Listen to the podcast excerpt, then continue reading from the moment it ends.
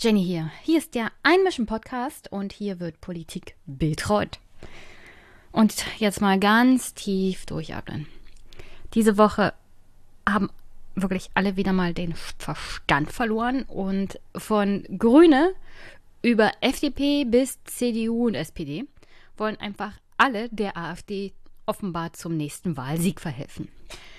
Und damit wir alle mal ein bisschen runterkommen und durchatmen können, habe ich diese Woche nur das Gespräch mit Wolfgang Merkel im Petto. Der Politikwissenschaftler hat ein wunderbares Buch geschrieben, Demokratie im Zwielicht, ja.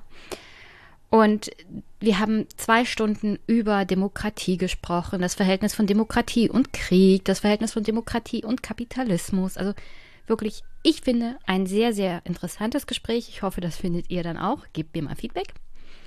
Aber das ist heute alles, was ihr zu hören bekommt, damit ihr alle mal vielleicht auch ein wenig abschalten könnt von dem medialen und politischen Chaos, das gerade um sich schlägt. Dabei gäbe es, wie gesagt, so viel zu besprechen. Die aktuelle Migrations- und Asyldebatte in Medien und Politik. Dann natürlich die Erbschaftssteuerpropaganda von Herrn Söder, der gerade im Wahlkampf ist und versucht, irgendwie auf den letzten Metern den Aiwanger Fauxpas irgendwie wegzumachen. Also die CSU hat ja nach der Aiwanger Debatte offenkundig verloren und vor allem Richtung freie Wähler in Bayern. Nicht, dass diese Propaganda mit dem Thema Erbschaftssteuer nicht auf Einfamilienhäuser, die man selber nutzt, irgendwas bringt, weil das, wie gesagt, totale Propaganda ist, aber Darüber könnte man auch stundenlang reden. Also folgendes. Heute Wolfgang Merkel und nächste Woche dann wieder Migration und Asyl mit einem Gespräch auch mit Isabella Schajani zu ihrem tollen Buch, das sie geschrieben hat. Und ich werde dann nochmal diese Söder Bullshit-Propaganda zum Thema Erbschaftssteuer aufgreifen und ein wenig kommentieren, weil, also, das ist, also wirklich, das ist so dumm. Das ist schwer dumm. Und ich habe selber gesehen, wie vor allem Männer jegliche Kontenance verlieren, um es mal höflich auszudrücken, wenn es um das Thema Erbschaft und Erbschaftssteuer geht. Ich glaube, die meisten davon haben weder ein Haus noch werden sie jemals erben. Es gibt verschiedene Aspekte der Erbschaftssteuer, die man durchaus sozial gerechter gestalten könnte.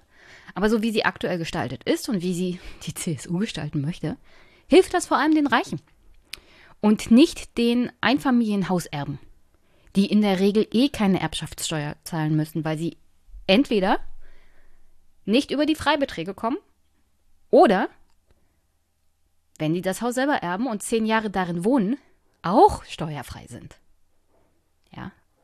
Also, alles daran ist wirklich Bullshit gewesen. Bullshit. Aber die Deutschen kriegen ja, ähm, also die lassen sich auch wirklich alles erzählen, wenn es um Thema, wenn es um Steuern geht, ja? Wirklich jeden Bullshit, weil sie der Meinung sind, sie werden ja so hoch besteuert. Was jetzt nicht grundsätzlich falsch ist, ja, die Steuern in Deutschland sind hoch, aber das Steuersystem noch ungerechter zu gestalten, hilft wirklich niemandem. Also den Reichen noch mehr Geld hinterher zu werfen. Wem hilft das denn? Niemanden. Wirklich niemanden. Die CSU und Söder wollen hier kein gerechteres Steuersystem einführen. Sie wollen mit Propaganda einfach nur ein Steuersystem einführen, das noch mehr den Leuten hilft, die eh schon so viel haben. Aber ganz anderer Punkt. Ganz anderer Punkt. Wirklich. Einfach ein bisschen runterkommen. Dann kann sich Jenny auch ein bisschen entspannen. Und dann könnt ihr euch jetzt eine schöne Woche machen mit mir und Wolfgang Merkel.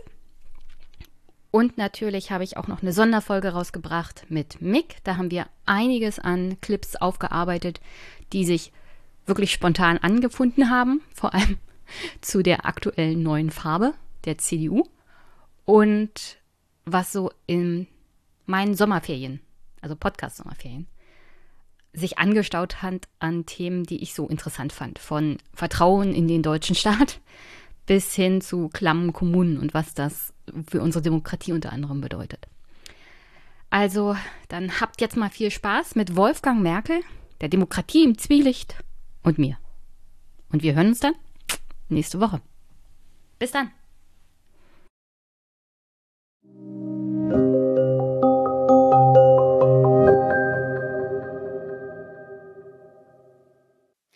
Guten Nachmittag, liebe Hörerinnen und Hörer. Ich bin heute in Berlin bei einem Politikwissenschaftler, der nicht Albrecht von Lucke ist. Skandalös. Aber mein heutiger Gast ist Wolfgang Merkel. Hallo Wolfgang.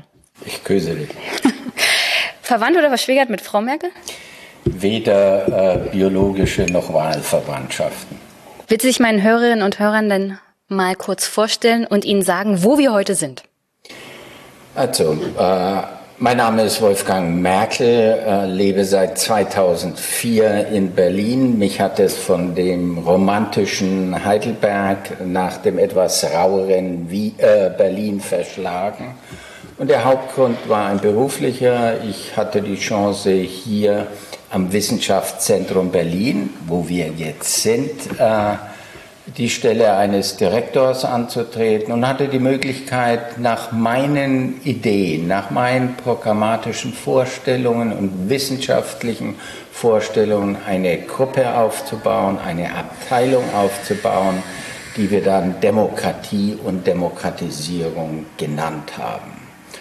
Und das war dann äh, ein Thema, das uns gut 16 Jahre in einem wechselnden Team zusammengebunden haben. Und wir haben Demokratien, aber auch Diktaturen weltweit uns angesehen, um zu verstehen, wie sie funktionieren, wann sie stabil sind und wann sie etwa in Transformationen übergehen.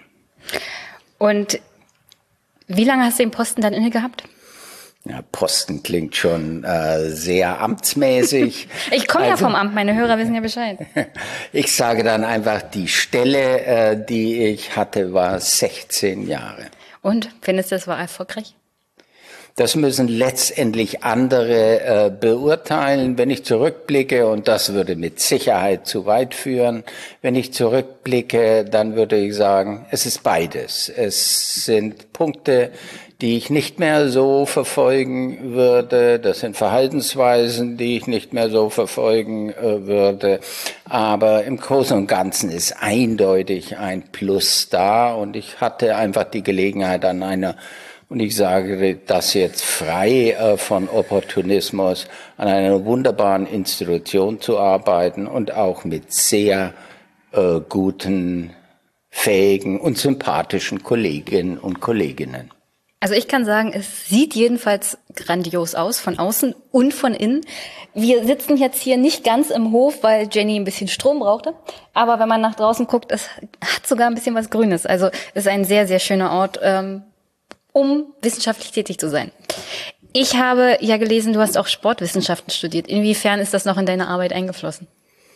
Die Arbeit nicht mehr. Das war gewissermaßen Privatissime und ich weiß gar nicht, ob Sportwissenschaft der richtige Begriff ist. Ich habe Geschichte, Politik und Sport studiert, Sport auch als Hauptfach übrigens, Politik und Sport als Hauptfach.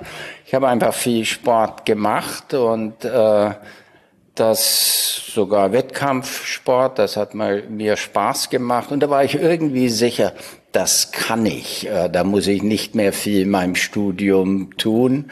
Und ich wollte zwar nie Lehrer werden, aber es war nicht sicher, ob ich einen anderen Job bekomme. Von Anfang an war nicht der geborene äh, Professor und äh, dachte, eine Notfallposition, nämlich dann doch Pauker zu werden, hätte ich dann vermutlich in Kauf genommen. Das ist mir erspart geblieben. Ja, dafür, ähm, ich, ich, ich hatte mir ja den Lebenslauf dann angeguckt und ich dachte schon, Geschichte, Sportwissenschaften und Politikwissenschaften, das ist eigentlich so der typische Lehrerstudienplan.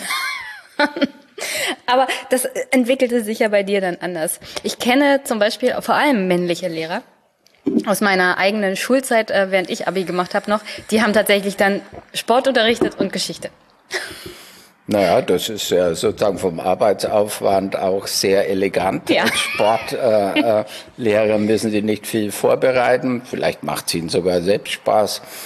und auch Geschichte sind nicht die allerlängsten Arbeiten, die Sie korrigieren müssen. Das war aber nicht mein Punkt. Ich habe länger überlegt, komme aus einer Juristenfamilie, bin sozusagen das sozialwissenschaftliche schwarze Schaf dieser äh, Familie und habe mir lange überlegt, sollte ich nicht doch Jura studieren? Und habe das am Ende meines Studiums in Heidelberg tatsächlich parallel angefangen, habe äh, einen kleinen Strafrechtsschein gemacht und öffentlichen Rechtsschein, aber dann wurde mir eine Dissertation angeboten von meinem damaligen Lehrer Klaus von Beime eine wichtige Figur in der Politikwissenschaft der Bundesrepublik. Und das habe ich freudig angenommen. Äh, das Milieu bei den Juristen war damals einfach nicht meines. Ja, bei Klaus von Beimer müsste man schon ziemlich gute Gründe haben, dann Nein zu sagen. Kann man dich eigentlich als Demokratieforscher bezeichnen?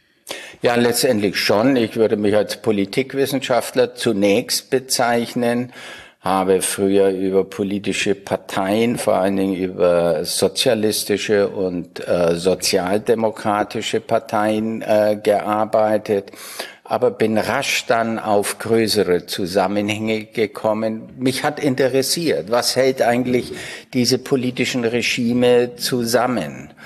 Und äh, das hat sich dann in meiner Arbeit mehr und mehr schon Anfang der 90er Jahre massiv auf diese Regimeanalyse mit einem Schwerpunkt auf Demokratieforschung gebracht. Äh, nicht zuletzt das, was 1989 passiert ist in diesem sogenannten Annus Mirabilis, das ja die Weltgeschichte verändert hat in einer Weise, von der wir noch längst nicht absehen können, was die weiteren Konsequenzen sein werden.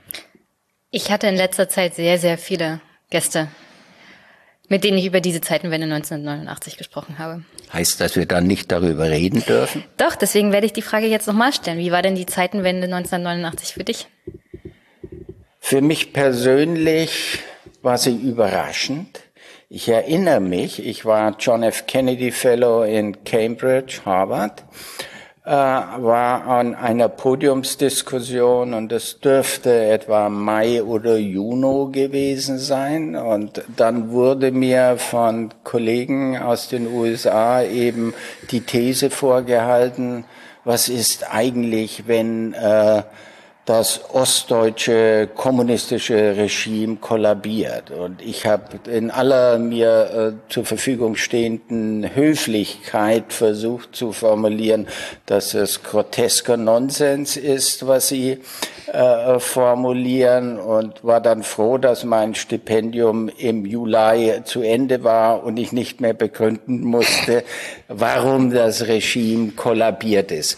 Äh, persönlich hat es mich insofern etwas getroffen. Ich bin aufgewachsen in einer äh, Provinzstadt in Oberfranken in Hof und das war zehn Kilometer südlich von der DDR-Grenze und 15 Kilometer westlich von der damals tschechoslowakischen Grenze. Und ich bin praktisch in diesem Schatten aufgewachsen. Und ich war selbst, äh, habe mich auf, deutlich auf ein, einer linken Position, deutlich von den Sozialdemokraten damals äh, positioniert. Aber das Sowjetregime war für uns Linke damals auch das Hinterletzte. Es war sozusagen für uns reaktionär, es war sozialimperialistisch, wie wir das genannt haben. Wir dachten eigentlich, äh, die wirklichen Lösungen finden wir in Kuba oder China. Ein fürchterlicher Fehler. ja, das, das Problem an der Geschichte ist ja, sie schreitet voran und man lernt dann doch Sachen neu dazu, beziehungsweise Dinge entwickeln sich äh, und dann denkt man sich, oh, was ich in der Jugend gedacht habe oder was vor zehn Jahren noch aktuell war. Wie würdest du sagen, unterscheidet sich die damalige Zeitenwende von der heutigen Zeitenwende, die ja vor allem im Bundestag durch Kanzler Scholz verkündet wurde? Ja, da gibt's äh, deutliche Unterschiede, auch in der äh, globalen Bedeutung.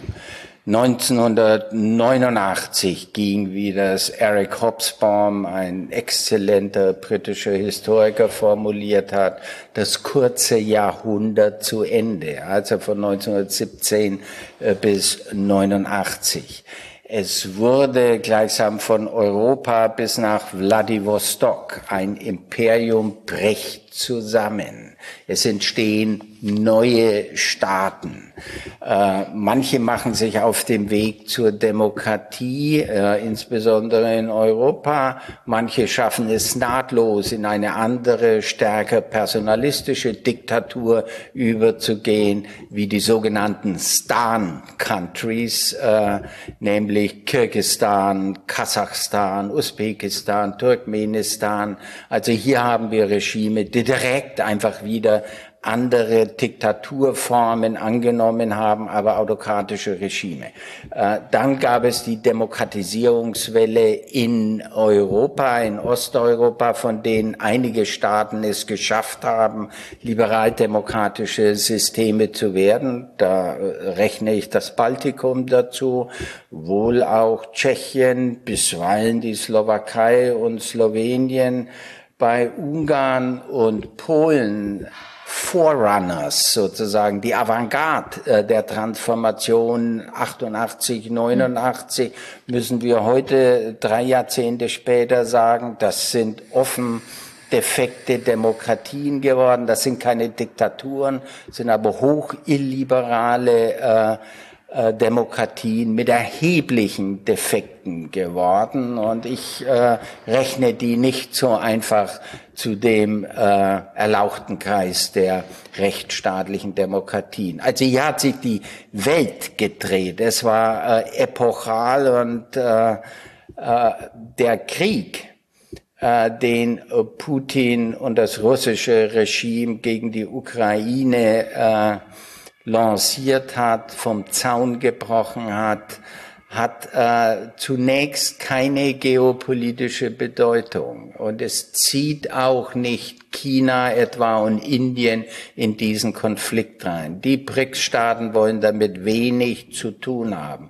Aber er ändert die Situation in Westeuropa. Er ändert nicht die Situation in den USA. Die USA sind zwar die äh, Hauptunterstützer, aber es wird nichts am politischen System ändern, während die Sicherheitspolitik, die in Europa noch nicht steht, äh, wir wissen gar nicht, in welche Richtung hin sie gehen sollen. Und es werden sicherlich dann auch, wenn der militärische Konflikt zu Ende ist, Unterschiede in Westeuropa auftreten. Das ist eine ganze Menge, aber das ist nicht die weltpolitische äh, Änderung, die wir 1989 gesehen haben und dann 91 und den Zerbrechen der äh, Sowjetunion. Also ist die Geschichte 1989 nicht zu Ende gegangen?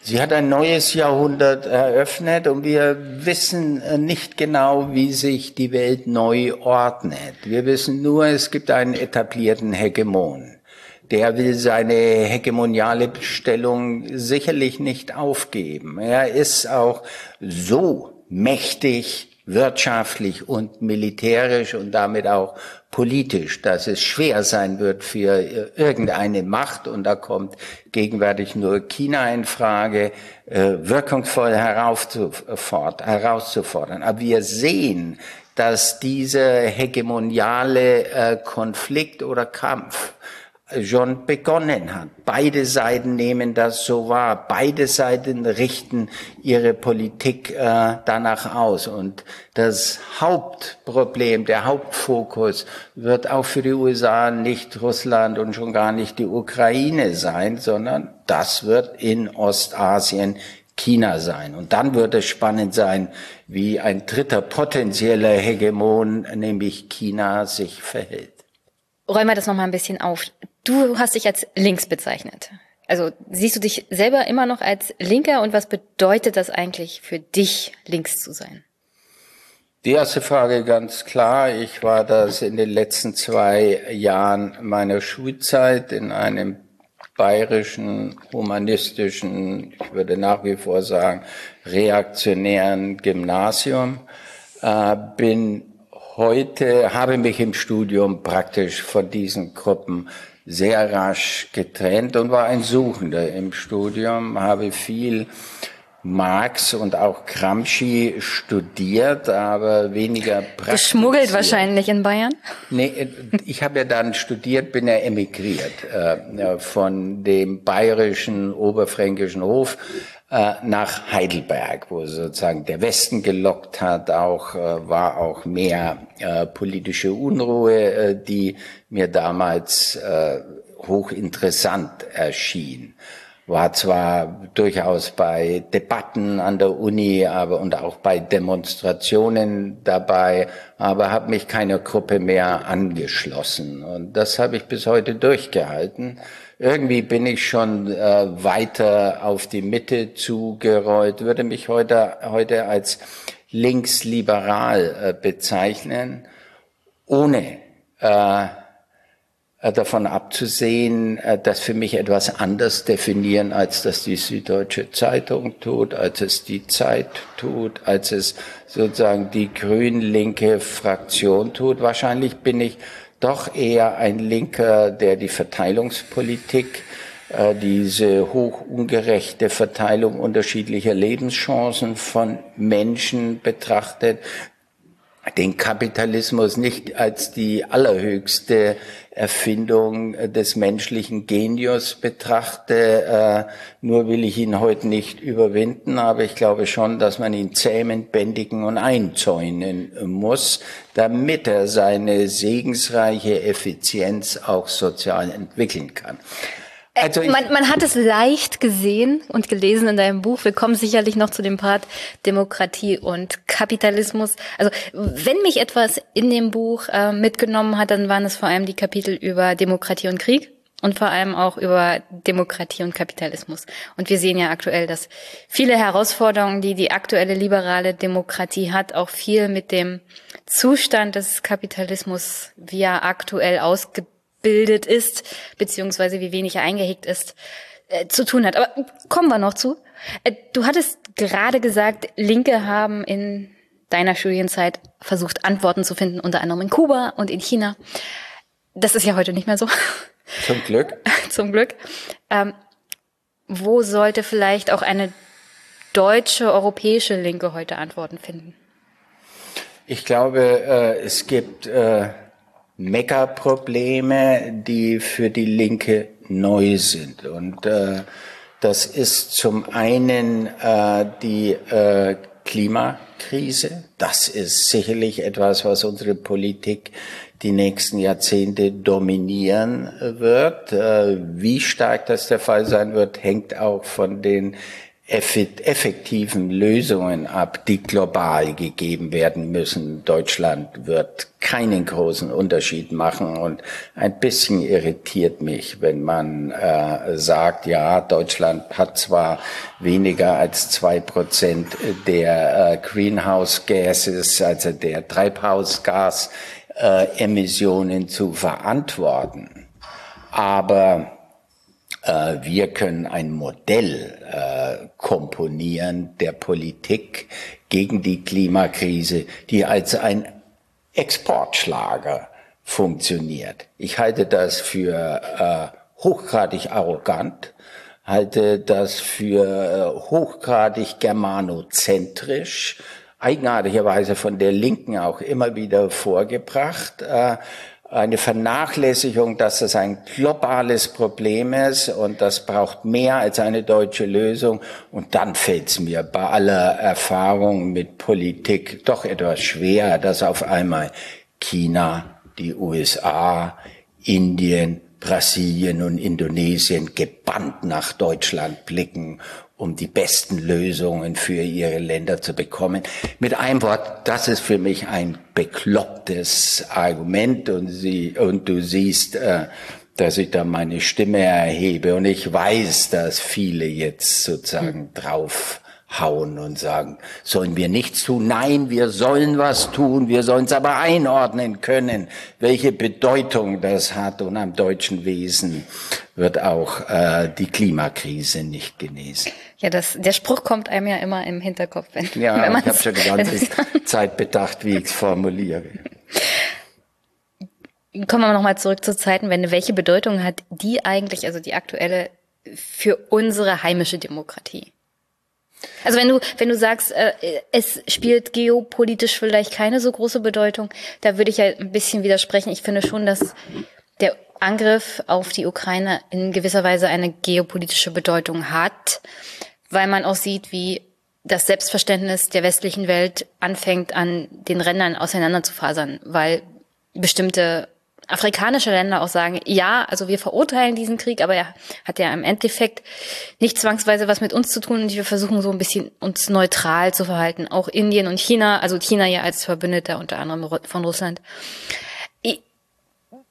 versuchen im Großen und Ganzen da ein bisschen drüber zu schweben und die westliche Welt muss zugucken, wie diese doch eher multipolare Welt langsam entsteht. Also würde ich sagen, es hat gewissermaßen doch eine geopolitische Bedeutung.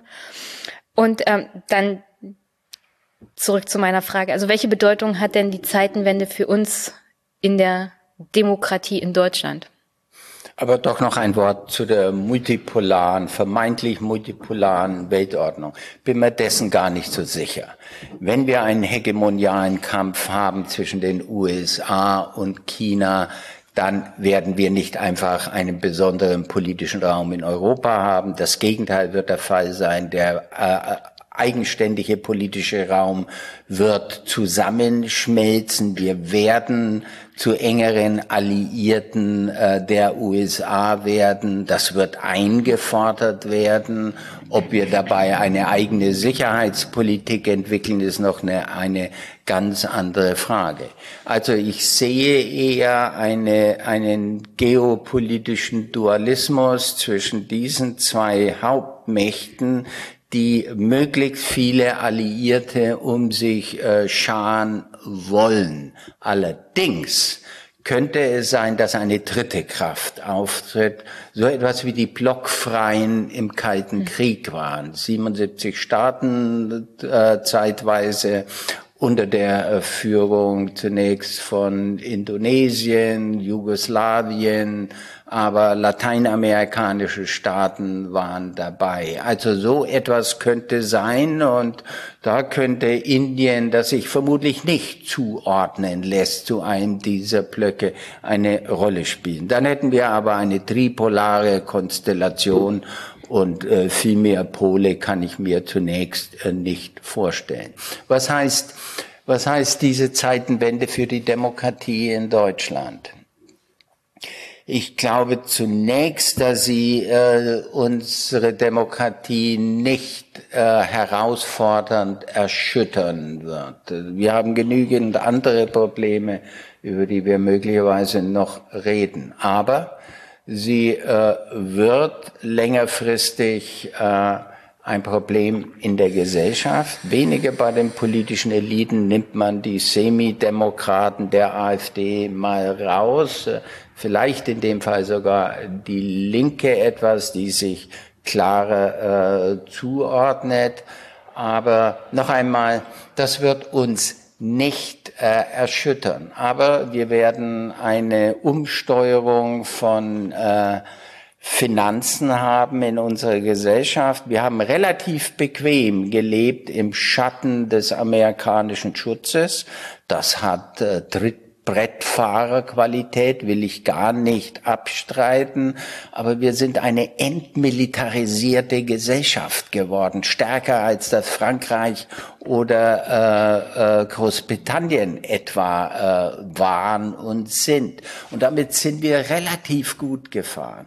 Jetzt zu sagen, wir müssen so weit aufrüsten, dass wir äh, die äh, äh russische Föderation in Grenzen und Schranken äh, halten, halte ich für eindimensional, für politisch fantasielos, für riskant, weil wir uns wieder in eine Rüstungsspirale hineinbegeben äh, und das wird auch äh, unsere Gesellschaft mit betreffen. Und ich bin sicher, da werden Konflikte auftreten in der Gesellschaft. Gruppen, die sagen, damit wollen wir im Grunde nichts zu tun haben und die nächsten 20 Jahre Aufrüstung äh, um Russland in Schach zu halten oder wie heißt es so nett, äh, gegen Russland die Sicherheit zu produzieren.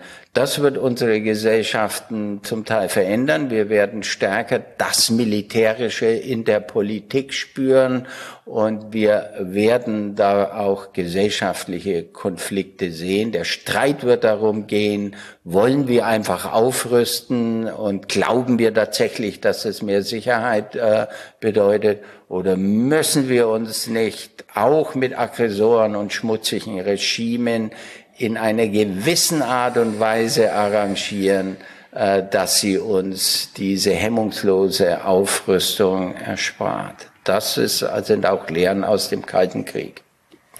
Ich finde es ja auch immer ein bisschen ironisch. Also, wie gesagt, ich beschäftige mich aktuell auch sehr viel mit dem Jahr 1989 und 1990 und da liest man dann immer wieder, dass sich vor allem die ehemaligen Alliierten Großbritannien und Frankreich darüber Sorgen gemacht haben, was, was passiert eigentlich, wenn dieses Deutschland jetzt auf einmal wieder vereinigt ist, ja. Also nach 40 Jahren der Teilung hatte man dann doch, also es, die BRD war ja eingebettet in die NATO, war Teil der europäischen, also entwickelten Europäischen Union und äh, war im Großen und Ganzen friedlich und ein Teil des Konzerts der Mächte. Und trotzdem hatte man nach, nach all diesen Jahrzehnten dann Angst vor einem wiedervereinigten Deutschland. Und die Ironie ist, ähm, nochmal 30 Jahre später, ist es praktisch selbstverständlich für diese Staaten, dass Deutschland Teil dieses ähm, Bündnisses wird gegen dann halt Russland oder China und ganz normal aufrüstet. Und ich, ich finde das halt ein bisschen ironisch und auch ziemlich interessant. Gleichzeitig ist es aber auch eine Gesellschaft, wie du gerade beschrieben hast, die von dieser Aufrüstung so grundsätzlich nicht viel hält. Und das sieht man auch immer, wenn man so nebenbei Artikel liest, dass die Bundeswehr zum Beispiel niemand mehr findet, wer, der in der Bundeswehr dienen will. Oder äh, Bundeswehrsoldaten, die irgendwie in den Auslandseinsatz geschickt werden. Also alles, alles an dieser Realität, mit der wir uns auseinandersetzen müssen, trifft auf eine Gesellschaft, in der selbst die Soldaten nicht Teil von dieser Realität sein sollen. Also ich, ich stelle mir das auch ziemlich schwierig vor. Darf ich dazu ja. noch eine Anmerkung machen, und zwar aus europäischer Sicht. Was wir heute hören ist, äh, etwa aus den baltischen Staaten, aus Polen, aber auch aus unserer Gesellschaft selbst, äh, Deutschland müsse eine führende Rolle jetzt in Europa übernehmen, auch gerade in diesem Kriege, in der Unterstützung, eine Panzer- oder wie auch immer Koalition, wie die netten Sprachschöpfungen da lauten. Ich stelle mir nur Folgendes vor.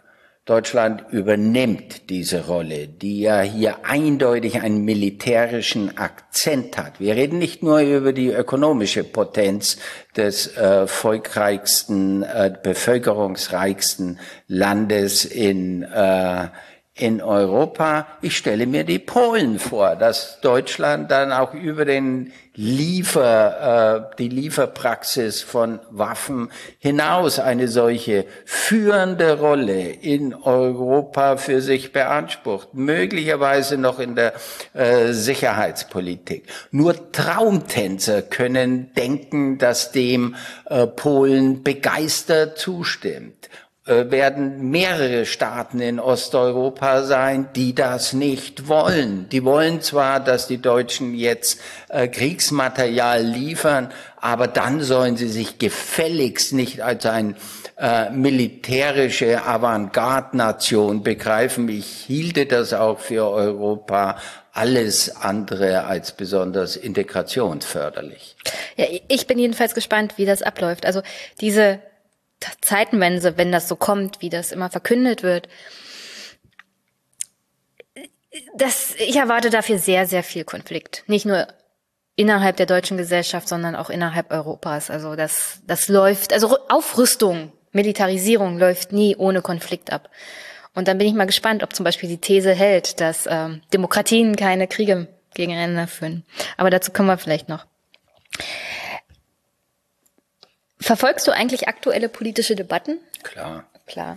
Bin ein, äh, wie man äh, Englisch sagt ein äh, Political äh, Animal oder ich durfte sechs Jahre Griechisch in diesem humanistischen Gymnasium lernen, ein Zoon, Politikon, ein bisschen habe ich noch äh, übrig von äh, diesem Griechisch lernen. Also es interessiert mich, ich schaue, äh, wo auch immer ich mich befinde, äh, immer die Hauptnachrichten. Äh, mittlerweile muss ich dann nicht zu einem bestimmten Zeitpunkt den Fernseher anmachen, sondern das kann man sich à la carte holen. Ich bin auch immer noch ein Zeitungsleser, obwohl mich das manchmal nicht äh, erbaut, was sozusagen an Analysen da zum Teil vorgeführt werden. Ich habe immer einen Blick über Deutschland hinaus auf Italien gehabt, immer einen auf Spanien. Ich habe darüber auch äh, geschrieben, zum Teil über äh, diese Länder. Also es interessiert mich mehr als das, was in äh, Deutschland äh, passiert. Und ohne die Tagespolitik äh, glaube ich nicht, dass wir auch längerfristige Probleme begreifen. Wir dürfen uns da drin als Analytiker nicht verlieren. Wir müssen dann schon einen Schritt zurücktreten und sagen, halt mal, ist das etwas, was nachhaltig unsere Politik verändert oder ist es ein Flash oder ist das etwas, äh, was medial aufgepumpt äh, wird und äh, da gibt es sicherlich auch Beispiele dafür. Dann zu was ganz Aktuellem. Die Thematik Eiwanger, ist das etwas, was langfristig Nachwirkungen haben wird? Das glaube ich nicht. Und äh, ich bin in dieser Frage etwas gespalten. Ich habe selten einen solchen horrenden Text in der letzten Zeit gelesen, wie insbesondere das Flugblatt, insbesondere den ersten Satz, der so unsäglich ist, dass es einen geschaudert. Und mich hat das tatsächlich physisch richtig geschaudert. Das ist das eine. Das andere ist, äh, es gibt rechtsstaatliche Unschuldsvermutungen. Und ich nehme jetzt den Fall Aiwanger dafür, dass es eine gestiegene Bereitschaft in den Medien, sogar an den Rändern der Politik und der Gesellschaft äh, gibt, bei bestimmten bestimmten äh, kriminellen Vergehen die Rechtsstaatsunschuldsvermutung auszuklammern, wenn es nur sozusagen die richtige Sache ist. Also das äh, sehen wir bei Sexualverbrechen. Das sehen wir äh, etwa bei äh, der Causa äh, äh, Aiwanger, das sehen wir manchmal in Klimafragen, wo äh, nicht auf das notwendige rechtsstaatliche oder in anderen Fällen demokratische Prozedere geschaut wird. Also ich bin hier ein Verfahrensradikaler, sondern sagt, hilft das dem Ziel? Hilft das dem Ziel, einen reaktionären äh, Chef der Freien Wähler rauszuschießen? Äh, und äh, noch einmal, ich äh, weiß nicht, ob er das oder sein Bruder war. Er hätte meiner Meinung nach zurücktreten äh, können und sollen. Er hätte Folgendes sagen können.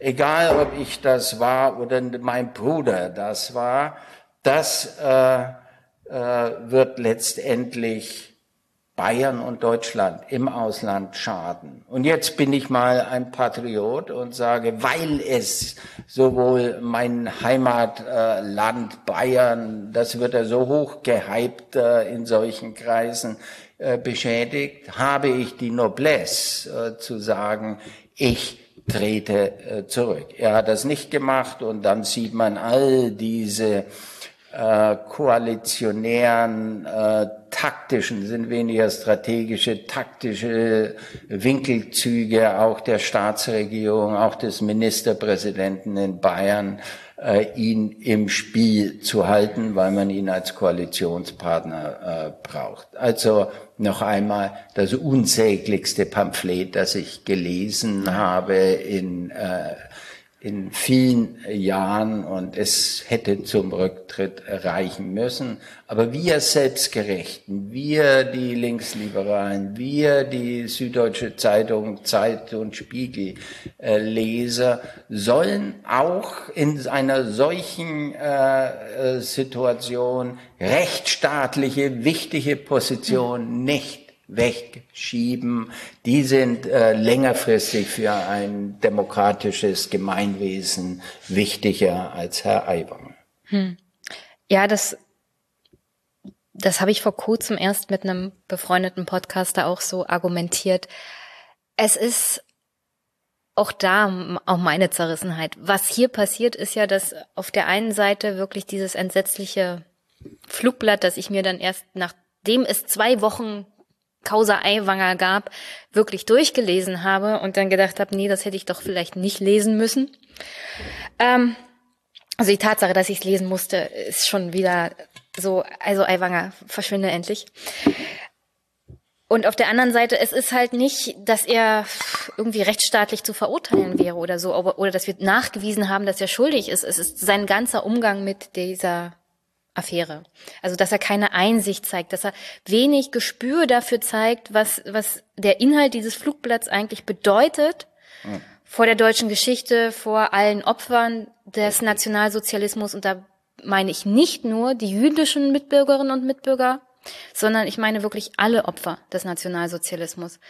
Und dazu gehören ja zum Beispiel auch LGBTQ-Gruppen, ähm, alles, was die Nationalsozialisten unter Asozialen bezeichnet haben, Menschen, die der Eugenik zum Opfer gefallen sind. Und wenn ich mir dann diese ganzen ähm, Gillamos Bierzeltreden antun musste, also Gillamos ist Deutschland, ja, von Herrn Friedrich Merz. Da wird das auch alles ein bisschen ähm, dann entschuldigt, wie Aiwanger damit umgegangen ist. Und das ist ein Schlag ins Gesicht für all das, was wir seit 1945 eigentlich gedacht haben, was wir aufgearbeitet haben und gelernt haben als deutsche Gesellschaft. Und es gibt, also es lässt mich mit einem unguten Gefühl zurück. Ich würde natürlich bestätigen, dass ähm, diese Rechtsstaatlichkeit vor allem von Linksliberalen immer mal ein bisschen auch außer Kraft gesetzt wird in moral überhäufenden Debatten. Aber Aiwanger ist schon schwierig, die ganze Debatte, ja. Ja, stimme weitestgehend zu, äh, was du jetzt gesagt hast. Allerdings sehe ich nicht, warum wir das nicht alles mit rechtsstaatlichen Prinzipien tun können und diese achten können. Äh, gerade in solchen Fällen ist es notwendig, eben nicht abzuweichen äh, von äh, Rechtsgütern äh, wie äh, die Unschuldsvermutung und so weiter. Vieles ist trübe in dem Fall von Aiwangers Seite und solange wir nicht wissen, warum er das Flugblatt im Schulkoffer hat, können wir ihn sozusagen für diese für dieses Flugblatt nicht verantwortlich machen, aber wir können darüber diskutieren. Wir können sagen, so geht es nicht, damit umzugehen, auch 35 Jahre danach und Aiwanger tritt zurück, wäre die logische Forderung. Und von all dem mal abgesehen, also Aiwanger und Zeitenwende, welche aktuellen politischen Themen würdest du sagen, sind für uns in der deutschen Demokratie gerade wichtig?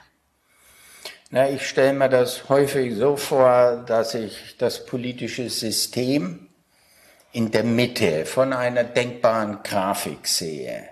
Da gibt's die Institutionen äh, vom äh, Parlament über die Exekutive, Judikative bis hin eben in die Zivilgesellschaft.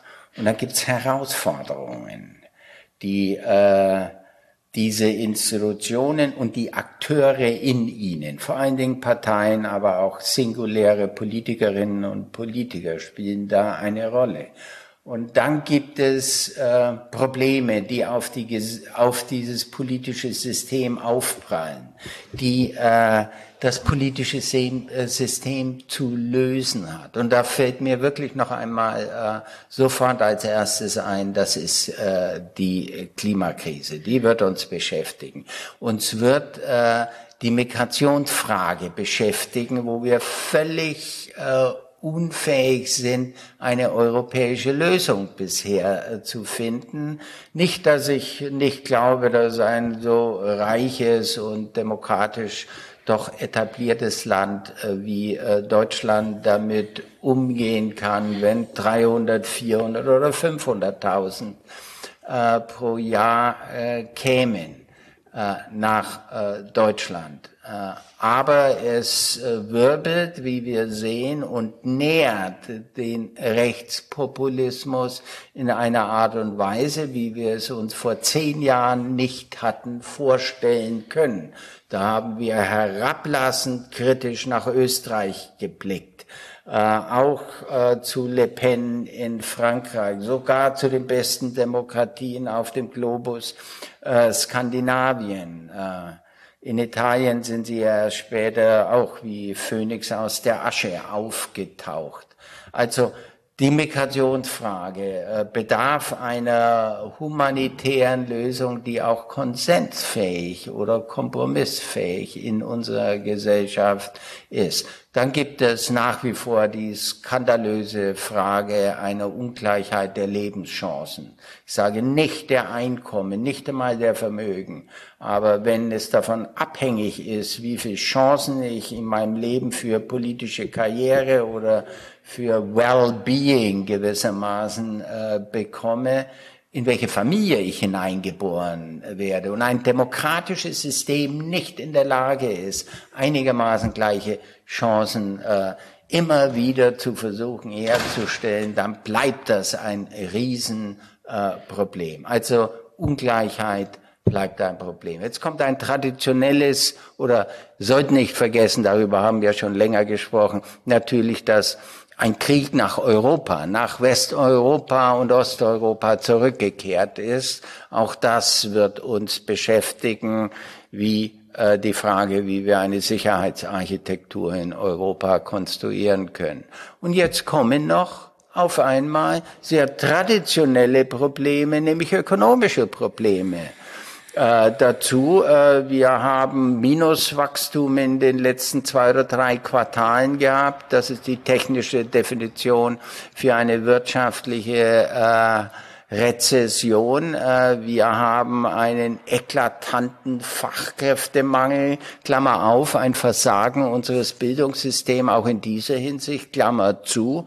Äh, wir haben eine Inflationsrate, die äh, wie stets sozusagen vor allen Dingen die unteren Mittelschichten schädigt. Also wir produzieren gewissermaßen auch antisystemische Kulturen in diesem Lande und in der Gesellschaft, äh, die wir bei einem solchen Aufstieg der semi-loyalen Partei der AfD, semi-loyal zur Demokratie, wir sollten das im Blick haben und nicht weitere äh, Förderungen äh, solcher politischer Kräfte weiter betreiben. Und das wird ein ganz wichtiger äh, Faktor sein. Damit habe ich fünf große Krisen aufgezählt und will eine Konklusion daraus äh, ziehen. Und die Konklusion ist, wenn wir etwa über wehrhafte Demokratie nachdenken, das wäre so ein neuer äh, Begriffsschlager, der durch die Medien geistert,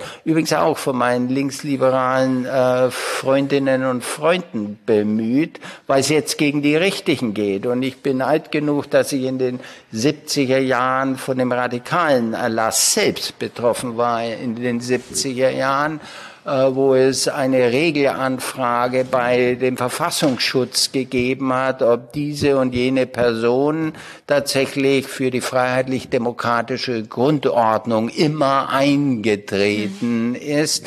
Und wir haben damals, wir, die Linken, haben das schwerst dagegen äh, polemisiert und dieses kritisiert. Und jetzt auf einmal, weil es gegen die Rechten gehen, ist dieses Institut wunderbar. Der Verfassungsschutz scheint fast der größte Freund von manchen grünen Sprecherinnen und Sprechern geworden zu sein.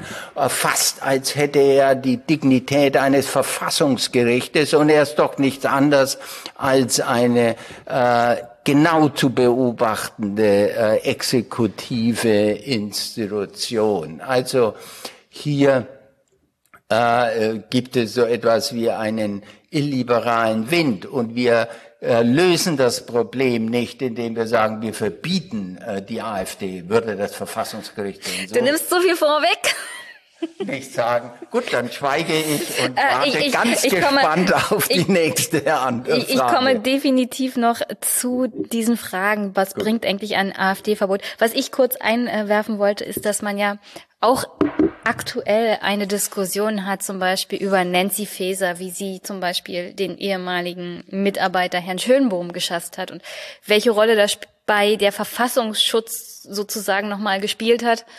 Insofern ähm, ist es mir ganz lieb, wenn es Regeln für den Einsatz gibt. Und zwar, die Regeln gelten dann für alle und die werden dann nicht politisch in eine Richtung oder in eine andere angewandt, weil das Problem ist nämlich folgendes.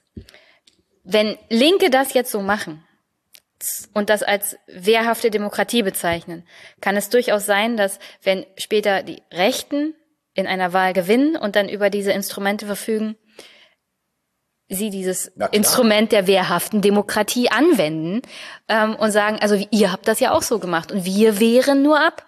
Und das ähm, ist so ein slippery slope, äh, die die Demokratie am Ende mehr gefährdet, würde ich sagen, als es ihr wirklich hilft. Also wehrhafte Demokratie sollte bedeuten, die Institutionen sind unpolitisch dabei, sich zu verteidigen. Aber wenn sie politisch werden, werden sie angreifbar. Und das macht die wehrhafte Demokratie dann zu einem stumpfen Schwert darf ich noch sagen, deshalb Verfahren, Verfahren, Verfahren.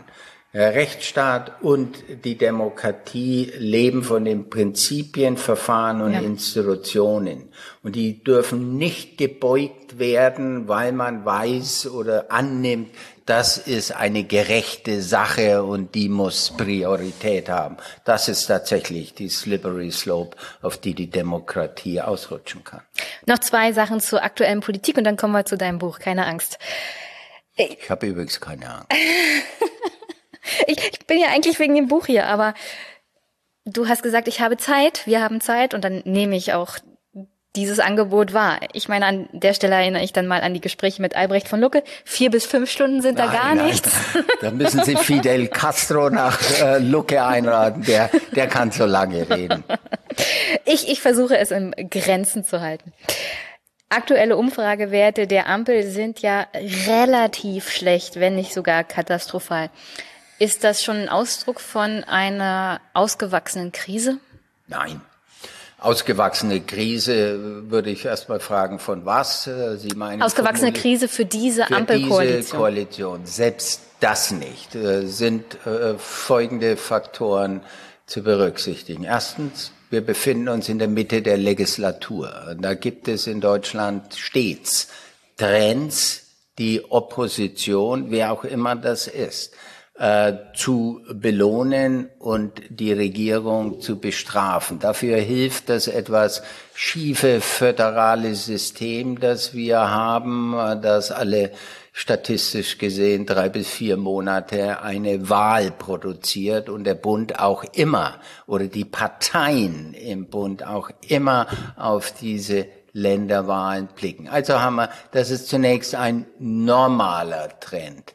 Zweitens, wer geglaubt hat, eine Koalition, in der eine marktliberale Partei wie äh, die FDP gemütlich mit einer etatistisch orientierten regulationsfreundlichen Partei, habe das jetzt freundlich formuliert, äh, wie äh, die Grünen, dass es da gemütlich zugeht, wenn es um fundamentale Probleme gibt, die dann auch immer wieder die fiskalische Seite äh, berühren, der äh, hat im Grunde von diesen Parteien keine Ahnung gehabt und er ist auf eine PR hereingefallen, die diese drei Parteien ja äh, inszeniert haben und ins Bild gesetzt haben. Erinner, erinnerst du dich an diese Phalanx von äh, äh, dem FDP-Vorsitzenden, von den beiden SPD-Vorsitzenden, von Scholz in der Mitte und Habeck und Baerbock, als wären sie sozusagen eine fröhliche Truppe, die in die Zukunft dynamisch eilt, ein schlechtes Bild, wie ich sage, würde ich heute sagen. Also das ich, hat ich, mehr zitiere da immer gerne Albrecht von Lucke, der hat, ähm, es gab ja dann diese Selfies aus den Treffen. Oh ja, auch noch. Und ähm, Albrecht sagt zu, zu immer, die Selfie-Besoffenheit. Ja, man ist dann auf einmal, glaubt sich auf der modernen Seite ja, ja. außerdem und äh, äh, alleine, alleine diese Selbstbezeichnung Fortschrittskoalition. Gut, äh, da sage ich jetzt mal nichts. Äh, wenn Sie das umsetzen, das fehlt bisher noch, äh, hätte ich gegen den Begriff gar nicht viel einzuwenden. Nochmal, was ich jetzt gesagt habe, waren zwei Argumente, dass das eher erwartbar war, als dass das eine völlig überraschende, traumatische Erfahrung ist, die das Land zerrüttelt. Nein, das glaube ich nicht. Man muss der Ampel insofern auch äh, zugute schreiben, sie sind mit Problemen und einer Akkumulation von nicht gelösten Problemen konfrontiert, die es schwer macht für jede Koalition. Und wenn da drei da drin sind, dann kommt äh, da sicherlich noch ein Unsicherheitsfaktor äh, dazu. Also es ist eine kleine äh, Krise, äh, die die Parteien äh, eigentlich erneut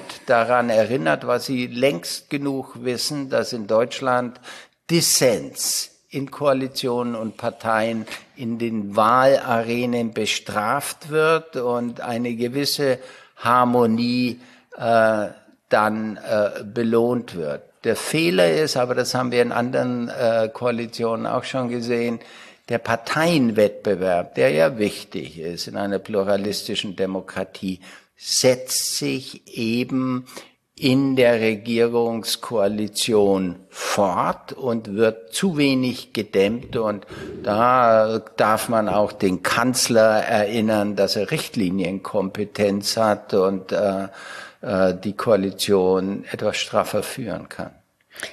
Okay, dann kommen wir mal zu deinem Buch, das ich so nachdem ich es doch gelesen habe, eher als eine Art Lebenswerk oder Zusammenfassung der Arbeit der letzten 20 Jahre bezeichnen würde. Es heißt Im Zwielicht Zerbrechlichkeit und Resilienz der Demokratie im 21. Jahrhundert. Sieht übrigens auch sehr, sehr schick aus. Erscheint am 13.09. im Campus Verlag und ist dann für 39 Euro zu haben. Was willst du uns mit dem Buch sagen? Lebenswerk ist äh, ein zu großes Wort und ich würde das einfach nicht mit meiner Arbeit in Verbindung äh, bringen. Das hat irgendwas von einem äh, ungelassenen Hochmut. Aber es tatsächlich, Deswegen sagt ja der Autor nicht, sondern nur die Leserin. Aber äh, vielen Dank. Äh, aber es ist tatsächlich so etwas wie die Summe der mindestens der letzten 15 Jahren meiner äh, Arbeit mit und an der Demokratie. Äh, es sind ja auch zum Teil, zum einem beachtlichen Teil Aufsätze, die ich schon mal veröffentlicht habe. Ich habe aber dann Folgendes gemacht, und zwar aus einer bestimmten Inspiration heraus. Ich habe äh, mir äh, meine Demokratieartikel und Kapitel der letzten 20 Jahre einfach mal angeschaut und da ist eine ganze Menge zusammengekommen. Und dann habe ich so ein bisschen darin rumgelesen und äh, die Inspiration war dann so optimistisch, dass die Demokratie aus der krisenähnlichen oder aus den krisenähnlichen Situationen herauskommt, bin ich nicht mehr, wie ich das vor 10 oder 15 Jahren war. Also hatte ich sozusagen gespürt, ich müsse da nicht nur Zahlen aktualisieren oder neue Tatsachen einarbeiten, sondern habe auch eine gedankliche äh, Revision der Texte äh, vorgenommen und habe mir überlegt, äh, ist nicht mehr dran als dem etwas äh, ubiquitär, also überall herumflottierenden äh, Krisenbenennungen, äh, ist nicht mehr dran, als ich das damals mit meinem Team zum Teil hier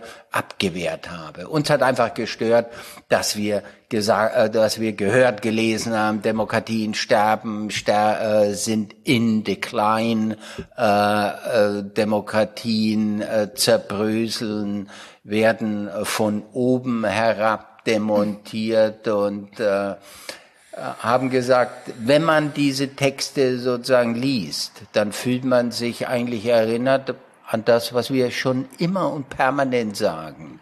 Äh, die Demokratie steckt in der Krise. Ich habe äh, knappe zwei Jahre in Italien gelebt, äh, Anfang der 80er Jahre, und da war das ein super Topos. Und da hieß es, siamo in crisi. Äh, tutti siamo in crisi. Also wir alle sind in der Krise und das war nicht nur die Politik, das war die Gesellschaft, das war die Wirtschaft, das war das partnerschaftliche Leben, die Ehen, Freundschaften, alles nur Krise.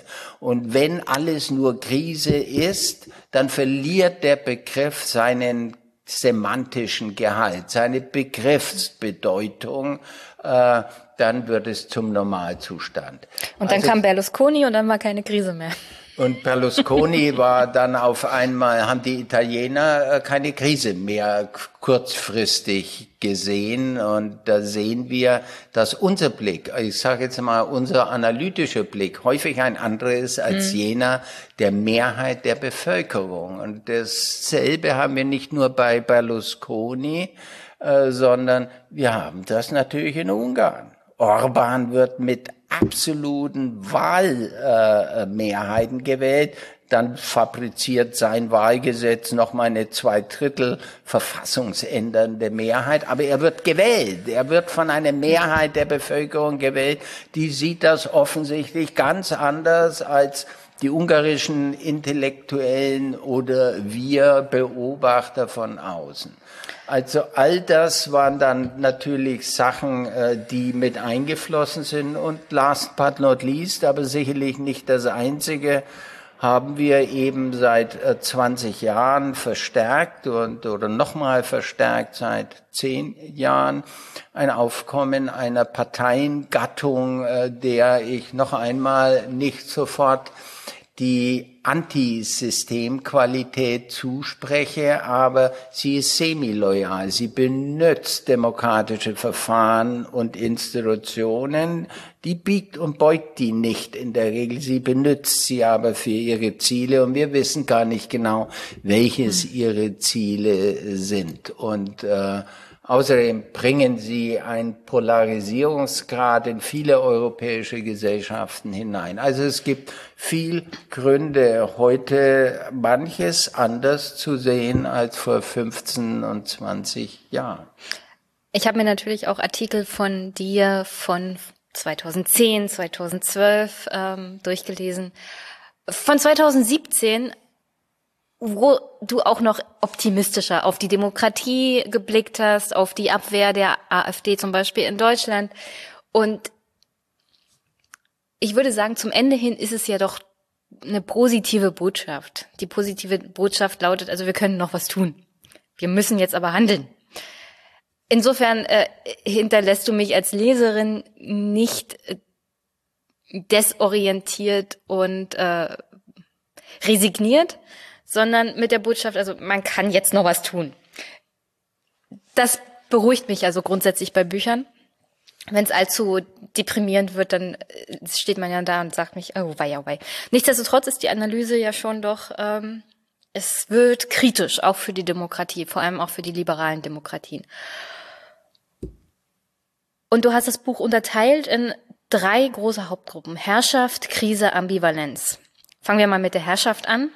Und äh, der Grunddefinition, also wenn wir beide jetzt hier von Demokratie sprechen, von was für einer Demokratie sprechen wir eigentlich?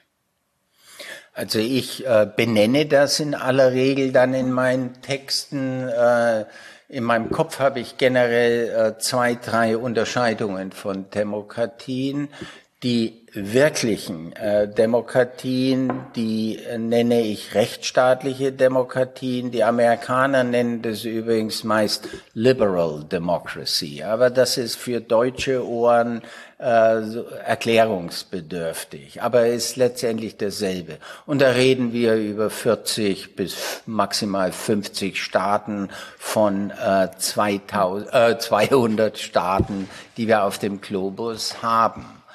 Äh, wenn man äh, den äh, Raum weiterfasst, dann nennt man das in der Forschung häufig elektorale Demokratien. Das sind Demokratien, die einigermaßen äh, gleiche freie und geheime Wahlen haben, äh, fair sind sie äh, häufig nicht, aber das sind sie auch nicht in den USA häufig, sind auch nicht besonders fair gewesen unter Berlusconi in Italien und so weiter. Da gibt es viele Abstriche zu machen.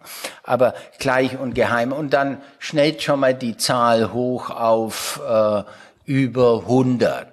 Das schließt dann auch Ungarn, Polen, übrigens gerade noch äh, 2021 auch die Ukraine mit ein, die, glaube ich, so an 110. Position äh, landet in dem besten äh, äh, Beobachtungsnetzwerk der Demokratien, das wir haben.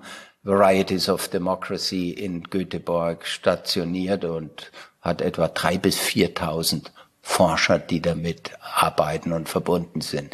Es ist tatsächlich sicherlich nicht äh, äh, 100 die Wahrheit reflektieren, von der wir ja gar nicht wissen, was die hundertprozentige Wahrheit ist, aber sehr, sehr gut ist. Also das sind dann zum Teil Demokratien, die ich an anderer Stelle defekte Demokratien genannt habe, wo das Wahlsystem einigermaßen demokratisch funktioniert, aber Minderheitenrechte nicht geachtet werden oder zu wenig geachtet werden, und zwar in jeder Hinsicht Minderheiten, von sozusagen sexuellen Identitätsminderheiten bis hin zu ethnischen oder religiösen äh, Minderheiten, die die Freiheit der Medien nicht garantiert, die die Justiz kolonisiert mit den eigenen äh, äh, eigenen äh, Kräften, die man hineinlanciert. Äh, das sind immer die Hauptangriffspunkte.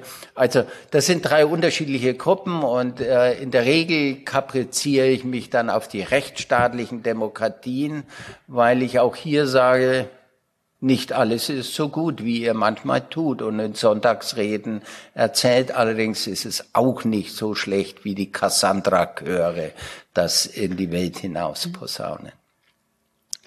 Wenn du die aktuell beste und absoluteste Demokratie nennen müsstest, welches Land wäre das? Jetzt bin ich mal ganz mies, äh, hochschullehrerhaft. Äh, ich würde sagen, würde nie sagen absoluteste Demokratie, weil absolut ich, nach deiner Definition, äh, weil das sozusagen ein Widerspruch in sich wäre. Demokratien dürfen nicht absolut sein, sie müssen offen sein, beweglich sein, adaptionsfähig sein, aber Prinzipien äh, fest. Äh, so, das war irgendwie das. Die Studentin wäre jetzt durchgefallen? Über, überflüssige, nein, äh, sicherlich nicht, aber der Professor zeigt dann manchmal, dass er noch was weiß. äh, das äh, sagt nicht nur ich zu den besten, qualitativ besten Demokratien, aber fast immer haben sie in den einschlägigen Indizes äh, die skandinavischen Staaten vorne äh, häufig sogar Dänemark, wo wir etwas kritisch manchmal über die Migrationspolitik uns äußern. Dann auch äh, Staaten wie Kanada, Neuseeland, die da eine äh, positive Position haben. Aber man hat mittlerweile auch in Ostasien mit Taiwan und zum Teil in Südkorea besser funktionierende Demokratien als manche, die wir in der Europäischen Union haben. Also äh, Deutschland steckt da meistens in einer Position zwischen 12 und 18, äh, nicht in der allerersten Reihe, aber doch meist vor den USA und schon gar nicht zu reden von den meisten osteuropäischen Staaten. Estland ist eine Demokratie, die in den letzten Jahren auch immer besser geworden ist. Aber man muss gerecht sein. Äh, Estland ist, wie viele Einwohner haben Sie? 1,3 oder 1,4 Millionen Einwohner. Das ist München.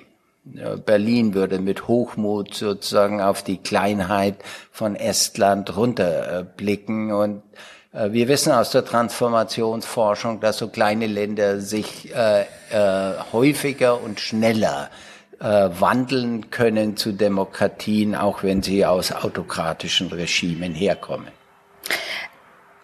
An der Stelle kann ich äh, Wahlkampf in Taiwan nur wärmstens empfehlen. Man versteht die Reden natürlich nicht, weil man kein Chinesisch kann oder kein Taiwanesisch. Aber äh, Wahlkampf, Auftaktveranstaltungen, Reden. Das wird, also das ist wirklich interessant. Ich hatte das Thema Taiwan hier schon öfters im Podcast und habe auch jemanden, der ist Auslandskorrespondent in Taiwan, macht da einen Podcast und wir haben uns dann die Reden sozusagen der jetzigen Präsidentin während des Wahlkampfes anguckt. Es wird richtig zelebriert, massenhaft von Menschen auf der Straße, die im Public Viewing sozusagen die Wahlkampfreden ähm, verfolgen. Und und die sind ja dann in der Regel nicht so populistisch wie das, was wir zum Beispiel aus den USA von Donald Trump kennen. Äh, das ist schon eine andere demokratische politische Kultur, als wir ja hier in Deutschland haben wir sehen ja auch viel mehr und viel skeptischer auf so öffentliche Reden, wo dann Menschenmassen dabei sind. Ich glaube, das ist auch historisch so gewachsen. Ja, ich, das, was du jetzt erzählst, erinnert mich etwas anders noch gelagert an eine Reise durch Brasilien, auch mit Vorträgen. Und da bin ich, Lula ist gerade äh, unter Bolsonaro aus dem Gefängnis entlassen worden. Und ich, Freunde haben mich da mitgenommen und da waren 20.000 in einer Halle, äh, die getobt hat. Und äh, nicht, dass ich das äh, verstanden hätte. Ich kann zwar eher Spanisch einigermaßen oder ich verstehe es einigermaßen, äh, aber Portugiesisch wird schon ganz schwer. Und aber die ganze Atmosphäre, die da war. Und später habe ich mir da auch ähm, äh, Teile aus der Rede äh, übersetzen lassen. Die ganze Atmosphäre war, das ist ein riskanter Begriff, so habe ich es noch nie formuliert. Das war eine Art von freundlicher Populismus. Äh, man darf nicht äh, glauben, äh, dass alle Politik äh, populismusfrei sein muss. Ich würde sogar sagen, in manchen Gesellschaften, wo sich nichts an den ungerechten Strukturen ändert, wird man möglicherweise populistische Emotionen brauchen und mobilisieren, um die Strukturen aus ihrer Steinzeit, Versteinerung herauszuholen. Und äh, Lateinamerika ist ein solcher Kontinent. Ich sage nicht automatisch, dass Linkspopulismus äh, demokratischer ist als äh, der rechte Populismus, aber meistens ist er es. Er will inkludieren. Er will diejenigen, die draußen hängen in der Gesellschaft, hereinholen in die Gesellschaft, stärker verteilungspolitisch als kulturell. Insofern hat der linke Populismus in solchen Staaten doch eine Daseinsberechtigung, während der rechte Populismus meistens ethnisch exklusiv ist. Er will ähm, die nicht alle rauswerfen, äh, die nicht der autochthonen Bevölkerung zuzurechnen sind oder wir haben uns angewöhnt in Deutschland dann von den Bio-Deutschen zu reden, aber die Schotten natürlich dicht machen und macht das mit zum Teil rassistischer Argumentation. Ja, ich ähm, hadere auch noch mit dem Begriff Populismus. Für uns in Deutschland ist das ja halt in der Regel in einem Atemzug Rechtspopulismus. Und ich sehe auch durchaus in anderen Ländern, dass Populismus auch was Positives sein kann, vor allem dann, wenn er von links kommt. Zum Beispiel Bernie Sanders ist ja auch theoretisch als Populist zu bezeichnen, aber sein Populismus ist wesentlich, also er hat auch populistisch Menschen angesprochen, aber wesentlich integrierender gewesen als der Populismus, der zum Beispiel von Donald Trump kam. Und dann kann man sagen, also Populismus kann auch was Positives bewirken. Schauen Sie sich Syriza an. Syriza in Griechenland. Ja. Äh, eher ein Konglomerat von Gruppen als eine kompakte Partei was die geschafft haben in einer Situation, wo ein Viertel des Sozialproduktes in der äh, Finanz- und Währungskrise und äh, den EU-restriktiven äh, äh, Finanzpolitiken zustande gekommen ist. Eine linkspopulistische Partei hat es geschafft, sozusagen das Land durch diese Krise zu führen. Sie haben das auch in Spanien und äh, in Portugal, wo demokratische Linkspopulisten in der Regierung stecken. Dasselbe ist natürlich nicht äh, zu reden davon von Ecuador oder von Venezuela, äh, wo wir äh, klar antidemokratische, linkspopulistische, ungeduldige Parteien mhm haben, manchmal verständlich, aber dennoch äh, mit nüchternen äh, demokratischen Analyseblick äh, nicht sehr demokratisch. Also vielleicht sollten wir von antidemokratischem Populismus sprechen. Der kann sowohl links als auch rechts sein. Ja, er ist in Europa sehr viel häufiger allerdings rechts. Das ist korrekt. Wie viel, also. Jetzt haben Sie mir eine Note gegeben. Ich habe eine Note korrekt. gegeben? Ja, das ist korrekt. Das ist korrekt. Das ist Zustimmung. Ich bin die Jenny. Das war die Revanche. Ich bin, ich bin Jenny. Wir duzen hier. Oder du. Du, du hast ja gerade ähm, Estland angesprochen. Wie viele Menschen braucht eine Demokratie eigentlich? Was, was meinst du? Wie viele Menschen braucht man für eine funktionierende liberale Demokratie? Wie viele müssen mitmachen? Äh, ich sehe das auch vor dem Hintergrund, dass uns ja ein bisschen so der demografische Wandel bedroht. Das ist auch eine Herausforderung für unsere Demokratie hier. Wo ist die Schwelle zu für eine Demokratie hinzu funktioniert nicht mehr so richtig, weil nicht mehr genug Menschen mitmachen können oder wollen? Da gibt es durchaus einen Schulenstreit in der äh, Demokratie. Äh, der wird mit etwas anderen Begriffen ausgetragen. Es gibt eine, die sich auch irgendwie auf Kant beruhen, äh, berufen kann und die heißt eine gute Republik. Bei Kant äh, Republik genannt, wir würden das eine Demokratie nennen muss solche Institutionen haben, dass sie auch ein Volk von Teufeln regieren kann. Also das wäre sozusagen ein super institutionalistischer Blick, der sagt, die demokratische Tugend bei den Bürgerinnen und Bürgern ist gar nicht so wichtig. Wir müssen die richtigen Institutionen haben, die bei Kant natürlich vor allen Dingen auch rechtsstaatliche äh, äh, Institutionen waren. Und dann gibt es eine andere, nennen wir sie aristotelische Schule, die sagt, die Bürgerinnen und Bürger müssen demokratische Tugenden haben. Sie müssen sich einmischen können. Äh, das würden wir heute sagen, also über Aristoteles hinaus. Es muss Möglichkeiten geben, dass sie über die Wahlen hinaus ihre Positionen einbringen. Und ein anderer äh, großer äh, in der Ahnengalerie der demokratischen Vorfahren, Alexis de Tocqueville. Der spricht davon, dass, dass der Zusammenschluss, wir würden heute wiederum sagen, zivilgesellschaftliche NGOs in äh, gesellschaftlichen Vereinigungen so etwas wie eine Schule, und ich zitiere hier, eine Schule der Demokratie sind. Also man übt das ein auf kommunaler, lokaler Ebene, in Vereinen, in Verbänden äh, und lernt auch dann folgende zwei wichtige Tugenden. Bin ich doch bei den Tugenden äh, über Kant hinaus gelandet. Und die Tugenden heißt Empathie für die andere Position, zuhören können zur anderen Position, sie nicht gleich ausschließen und Kompromissfähigkeit. Äh, man lernt auch Kompromisse zu schließen Und äh, das sind Lehren, äh, die äh, uns doch deutlich machen, mit den Institutionen allein ist es nicht getan. Jetzt frag, äh, fragst du nach einer äh, Quantität, wie viele müssen es dann sein? Ich würde sagen, äh, es sollte eine Mehrheit sein, äh, von denen, die sich, wird sich nicht unbedingt immer einmischen in die Politik.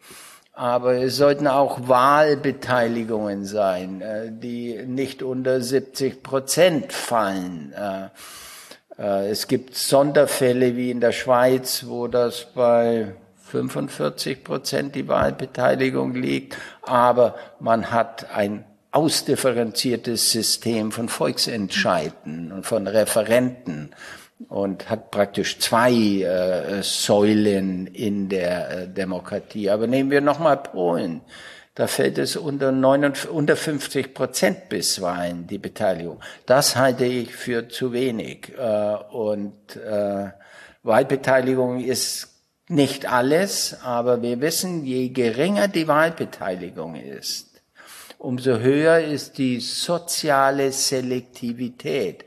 Das heißt, das ist auch eine Kritik von mir, auch in dem Buch geäußert, äh, dass äh, das Drittel oder noch mehr, das sich raushält aus so demokratischen Wahlen, das nicht abstimmt, ist nicht quer durch die Schichten, Klassen äh, äh, verteilt, sondern das sind die unteren Schichten vor allen Dingen die nicht wählen gehen. Und die hätten es besonders nötig, weil sie die Politik brauchen, damit sie bessere Chancen haben. Der Markt allein richtet sie ihnen nicht. Vielleicht kommen wir nochmal dazu bei Demokratie und Kapitalismus.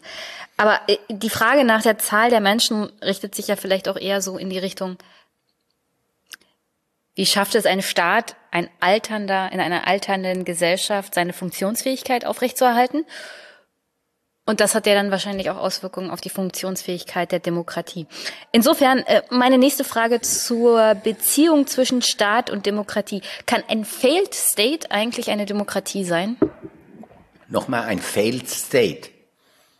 Nein. Warum nicht? Es braucht ein Minimum an äh, staatlicher äh, Herrschaft, die muss allerdings demokratisch legitimiert sein.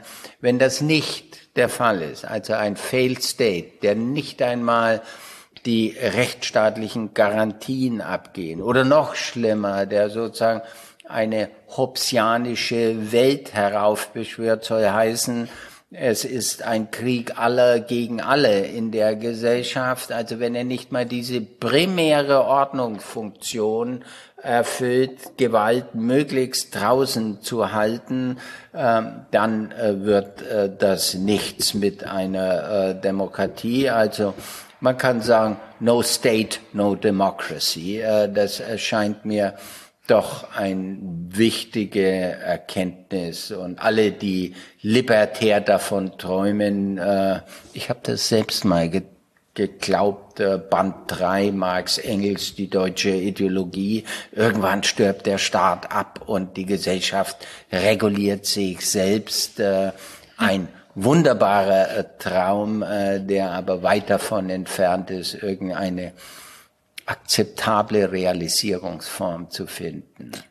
Also es braucht einen Staat äh, für die prinzipiellen Ordnungsfunktionen. Ich äh, bin ein Anhänger dafür, dass es auch ein Sozialstaat, also nicht ein nur ein Ordnungsstaat, sondern ein Sozialstaat äh, gibt, weil er mehr gleiche, und das ist ein demokratisches Argument, mehr gleiche Partizipationsbedingungen schaffen kann, als äh, ein Staat, der solche sozialstaatlichen Sicherungsgarantien nicht ab, äh, äh, äh, nicht besitzt. Also das äh, erscheint mir als ein ziemlich wichtigen Punkt.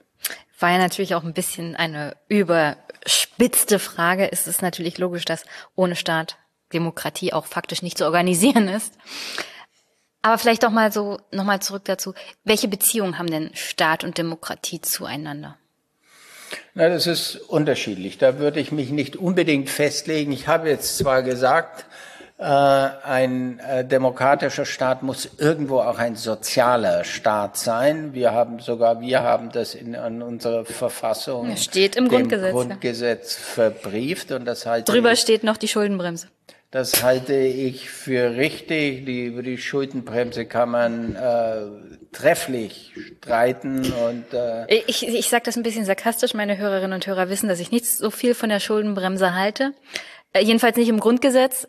Ich finde auch, sie wird über alles gestellt, auch über diese Sozialstaatskomponente. Ja, es ist, äh, bin, müsste jetzt nachdenken, ob ich äh, dir vollkommen folge. Äh, ich bin eigentlich sehr stark keynesianisch orientiert. Das heißt, der Staat hat auch äh, in Konjunkturzyklen einzugreifen, diese Zyklen zu kletten. Ich glaube auch, dass der Staat, und das ist ja gegenwärtig ein Streit bei uns, industriepolitische Funktionen hat, um die Wettbewerbsfähigkeit einer Volkswirtschaft zu sichern, insbesondere in einer Welt, wo es andere Staaten tun.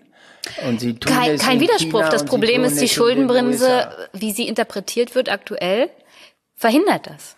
Ja, aber man muss dazu sagen, und äh, das empört mich ein bisschen, äh, dass wir äh, es schaffen, trotz dieser von mir nicht besonders hoffierten äh, äh, Schuldenbremse Sonder, sogenannte Sondervermögen zu schaffen. Äh, das heißt, die steht aber auch wieder im Grundgesetz. Sonderschulden zu schaffen. Und offensichtlich ging es äh, mit Ausnahme der Grünen und ich glaube, äh, Ausnahme der Linken und möglicherweise der AfD, ging es lässig durch, mal sozusagen 100 Milliarden für die Bundeswehr. Das war sogar dann eine Großtat rhetorischer und politischer Art, äh, die die Zeitenwende dann äh, möglich gemacht hat. Also äh, die Schuldenbremse ist etwas, was schnell bei der Kindergrundsicherung hochgehoben wird, aber ganz offensichtlich nicht in den Rüstungsfragen. Gut, dass wir gerade beim Krieg. Du hast ja richtig angestrichen und gearbeitet in dem Buch. Ja, natürlich. Ich spreche mit keinem Gast, wenn er ein Buch geschrieben hat und das Buch das Thema ist, wenn ich es nicht gelesen habe. Das wäre ja peinlich. Ja, schauen wir mal. äh, gut, dass du gerade Krieg angesprochen hast, dann schaffe ich ganz leger den Übergang zu dem nächsten Thema, nämlich Krieg und Demokratie. Beziehungsweise die Beziehung von Demokratien zum Krieg. Und da hast du in diesem Kapitel über Kant und seinen ewigen Frieden geschrieben. Ich lese mal kurz vor. In den Definitivartikeln seiner Friedensschrift formuliert Immanuel Kant drei entscheidende Voraussetzungen zum ewigen Frieden. Die Einzelstaaten sollen im Inneren auf republikanischen Verfassungen beruhen, das Völkerrecht soll auf einem föderativen Zusammenschluss freier Staaten gründen und durch die Ergänzung um ein öffentliches Menschenrecht zu einem Weltbürgerrecht fortgeschrieben werden. Erst wenn man sich in einer kontinuierlichen Annäherung an der Verwirklichung aller drei Staatsmaximen befindet, dürfe man sich schmeicheln, den Weg zum öffentlichen Frieden zu beschreiten. So leitest du sozusagen ähm, den Bereich ein, der sich mit Demokratie und Krieg beschäftigt. Welche, welche Beziehung haben Demokratien eigentlich zum Krieg? Ist das, was Kant geschrieben hat, so heute Realität? Nein, es ist nach wie vor eine Utopie, war damals eine besonders kühne Utopie, erscheint uns wieder eine kühne Utopie. Äh, Kant, wenn von Republiken spricht, wie gesagt, wir würden das heute Demokratien äh, nennen und haben schon festgestellt, dass weniger als 100 äh, der Staaten, weniger als die Hälfte tatsächlich einigermaßen gut akzeptierte rechtsstaatliche äh, Demokratien sind. Ein von allen anerkanntes Weltbürgerrecht kann nicht die Rede sein. Und wir erleben ja gegenwärtig auch Erschütterungen. Ähm,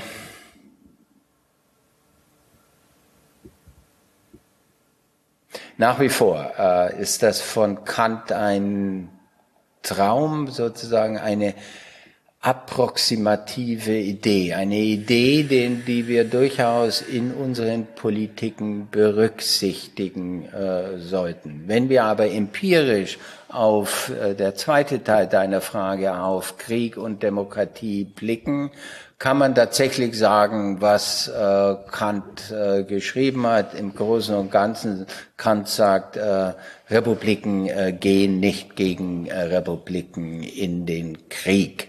Äh, das kann man dann äh, beschreiben, äh, wenn wir von rechtsstaatlichen Demokratien sprechen, also nicht Pakistan und Indien, die immer mal oszillieren zwischen autoritären äh, Regimen und demokratischen Regimen oder Fußballkriegen in äh, Lateinamerika.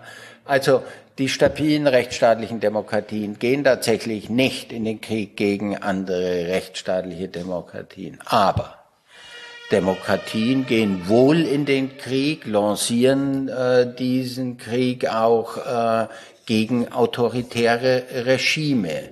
Und nicht unbedingt, um diese Regime zu demokratisieren sondern das sind äh, geopolitische äh, Fragen äh, stehen im Raum, sicherheitspolitische, etwa im arabischen Raum. Also wir haben empirisch gesehen fast so viele Angriffskriege von Demokratien wie von autoritären Regimen. Es sind etwas mehr in autoritären äh, Regimen, aber die USA war vermutlich äh, das Land oder doch sicher das Land, das am häufigsten Kriege und Angriffskriege nach 45 geführt hat. Und äh, wir äh, haben ja die Situation von dem Irakkrieg, wo eine Gruppe der Neokons, der neokonservativen Republikaner, um Wolfowitz und andere tatsächlich geglaubt haben, äh, es muss der Irak äh, das Regime gestürzt werden und dann stürzen alle anderen Diktaturen wie Dominosteine in der Region. Also sozusagen ein Demokratisierungskrieg. Äh, das haben nicht diese sleazy Figuren wie Dick Cheney und Don Rumsfeld äh, im Sinn gehabt, sondern die wollten sozusagen Saddam Hussein weghaben, um ihre Interessen in der Region äh, durchzusetzen. Also Demokratien führen durchaus Kriege und das sind nicht nur die Amerikaner waren ja insbesondere in der Entkolonialisierung Afrikas auch immer wieder Franzosen und Briten. Schwieriger wird die Sache und äh, darauf will ich mich jetzt vielleicht nicht einlassen mit Israel, das ja massiv bedroht wird von äh, arabischen Staaten, die das früher in die Verfassung eingeschrieben hatten, in ihre Präambeln, die Juden ins Meer zu treiben. Äh, dass äh, man hat sozusagen präemptive Kriege durch Israelis, durch Israel gehabt, äh, wo man sozusagen einem Angriff vorweggekommen ist. Das ist zum Teil äh, gedeckt auch durch äh, das Völkerrecht. Äh, Israel ist ein sehr besonderer Fall mit einer sehr besonderen Institution. Wollte ich gar nicht anschneiden. Hm. Ich wollte eher so im allgemeinen theoretischen bleiben. Dieser Begriff eines gerechten Krieges ist für alle Nationen, die Krieg führen, natürlich besonders wichtig. Russland tut ja auch so in seiner Kommunikation nach außen, wir würden es Propaganda nennen, alles dafür, um zu sagen, also hier in Kiew sitzt die neue faschistische Weltverschwörung, um sich selber als eine ein Land darzustellen, das einen gerechten Krieg führt. Also egal, was man tut, wenn man einen Krieg führt, will man als derjenige dastehen, der ähm, einen gerechten Krieg führt. Dass das bei Russland natürlich absolut nicht der Fall ist, müssen wir, glaube ich, hier nicht großartig ausführen, ja. Sondern ich wollte nur die Mentalität halt darlegen, dass jeder Machthaber versucht zu sagen, wir führen hier einen gerechten Krieg. Auch für die Demokratie ist das ja ganz, ganz wichtig. Diese Interventionskriege, die teilweise auch Angriffskriege waren, wie zum Beispiel der Irakkrieg oder der Afghanistankrieg, mussten ja auch in der Öffentlichkeit als gerechter Krieg akzeptiert werden, damit dieser ähm, Krieg auch Unterstützung findet. Weil natürlich auch in einer Demokratie wichtig ist, für Kriege Unterstützung zu haben, weil daran sehr, sehr viel hängt, unter anderem natürlich Wiederwahl, beziehungsweise auch die finanzielle Unterstützung. Jetzt zu meiner Frage. Was passiert, wenn ein ähm, als moralisch gerecht angesehener Krieg mit Lügen begonnen wird? Was bedeutet das für die Demokratie? Auf langfristige Sicht. Und da will ich definitiv auf den Irakkrieg hinaus, weil ich war 16, als äh, Paul in der UN saß und die Begründung für den Irakkrieg sozusagen vor der UN äh, hervorbrachte wo man eindeutig gesehen hat, alles das, was er da vorträgt, kann unmöglich der Realität entsprechen. Und wenn, wenn das ein, eine 16-jährige äh, Abiturientin schon sieht, dass das alles nicht so realitätsnah sein kann, haben das ja auch andere gesehen. Also was, was bedeutet das langfristig an Schaden vielleicht auch für eine Demokratie, wenn moralisch gerechte Kriege dennoch mit einer Lüge beginnen? Weil, weil wir können uns sicherlich darauf einigen, dass Saddam Hussein jetzt nicht gerade jemand ist, der unbedingt an der Macht bleiben musste. Ja, ja, absolut nicht. Aber dadurch wird ein Krieg nicht sofort moralisch gerechtfertigt.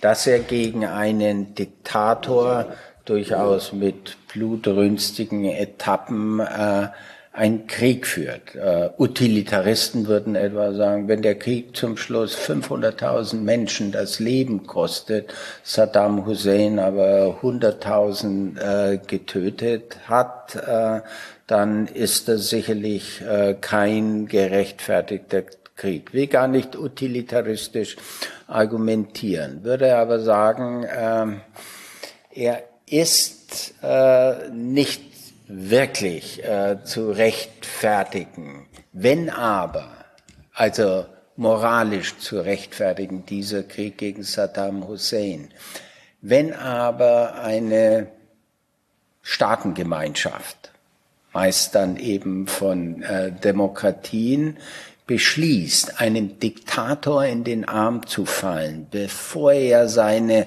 Untertanen skalpiert, tötet, foltert und das in einer äh, massiven äh, Dimension, also etwa in der Dimension, äh, den die Nazis gegen äh, die Juden äh, begonnen haben.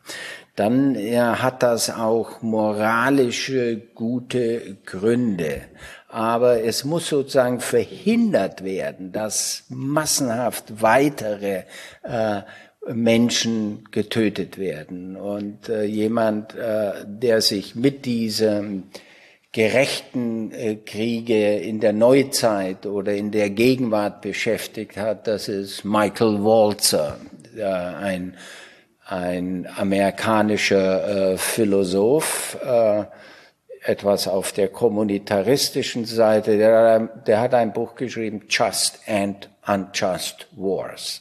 Und da nimmt er dieses Beispiel auch von den Nazis auf. Er hat das Buch vor dem Irakkrieg geschrieben und äh, sich im Irakkrieg äh, dann eher etwas unentschieden geäußert. Aber es ist eine moralisch ganz schwierige Frage und äh, letztendlich hat dieser Krieg ja auch äh, Folgen gezeitigt, die die Intervenierer nicht wollten. Sie haben nämlich einen Staat zerstört. Das war das Problem. Sie haben nicht nur Saddam Hussein gestürzt, sondern diesen Staat gewissermaßen auseinandergenommen und sich nicht darum gekümmert, wie ein äh, Ersatzstaat aufzurichten ist in kurzer Zeit. Und ohne diesen Krieg hätte es den IS nicht gegeben, hätte es all diese äh, Folgeexzesse äh, nicht gegeben. Also im Nachhinein, dieser Krieg, würde ich sagen, hat von vornherein mit nicht nur einer Lüge begonnen, die grotesk war, sondern im Nachhinein, in den Konsequenzen, die dieser Krieg gezeitigt hat, war sicherlich kein rechtfertigbarer äh, äh, Krieg. Die Amerikaner allerdings haben ein weit verbreitetes Urteil oder Vorurteil in äh, den Ländern der sogenannten Dritten Welt oder so wie wir sie früher genannt haben, natürlich in der arabischen Welt ganz besonders, sie haben an Glaubwürdigkeit äh, verloren. Und da wird gesagt, naja, ihr, äh, ihr biegt euch das internationale Recht so zu, wie es euren äh, Großmachtinteressen entspricht längerfristig ein riesiger Glaubwürdigkeitsschaden, äh, den die Amerikaner immer wieder eben provozieren. Und äh, deshalb sagen auch heute viele afrikanische Staaten, das ist euer Krieg in der Ukraine und das mag euch USA interessieren, uns in äh, Kenia oder Ghana oder dann auch in Brasilien, in Lateinamerika interessiert das nicht. Wie weit dürfen Demokratien im Krieg eigentlich gehen? Und da will ich vor allem auf die Frage hinaus, kann eine Demokratie Menschen zwingen, für sie zu sterben? Und was sind die Folgen? Schwierige Fragen. Äh, Wenn es einfach wäre, wäre ich nicht hier. Mhm. Das sind so Fragen, die mich auch beschäftigen. also sicherlich äh, kann eine Demokratie nicht für jedwede äh, Kriege äh, die Bürger und äh, Bürgerinnen dazu zwingen, als Soldaten ihr Leben aufs Spiel zu setzen. Das auf keinen Fall. Das ist nicht äh, abgesichert allein durch die Tatsache, dass es eine Demokratie ist. Verteidigungskriege. Nehmen wir nochmal den Verteidigungskrieg der Ukraine. Darf äh, die, der ukrainische Staat Bürger und Bürgerinnen dazu zwingen, an die Front zu gehen und ihr Leben zu riskieren. Rechtlich ist das sicherlich möglich, sonst würde man sich, äh, würden Demokratien sich ihre Verteidigungsfähigkeit selbst entziehen. Moralisch halte ich das für sehr bedenklich. Wenn man sagt, äh, nehmen wir mal eine der vermutlich sehr seltenen Fälle ein, äh, aus äh, sozusagen, um das Problem zu diskutieren.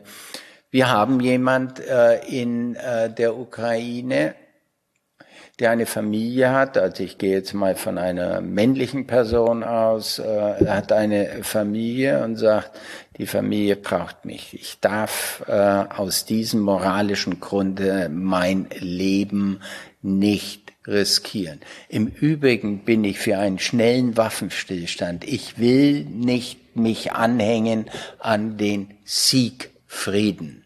Soll der nicht das Recht der Verweigerung haben? Das ist eine ganz schwierige Frage und äh, äh, würde ich ungern sozusagen aus dem Handgelenk äh, äh, beurteilen, aber man darf selbst in einem Verteidigungskrieg aus bestimmten moralischen Gründen nicht alle dazu zwingen, das Land zu verteidigen. Und äh, wie das sich empirisch verhält in, in Ukraine, darüber möchte ich auch nicht spekulieren.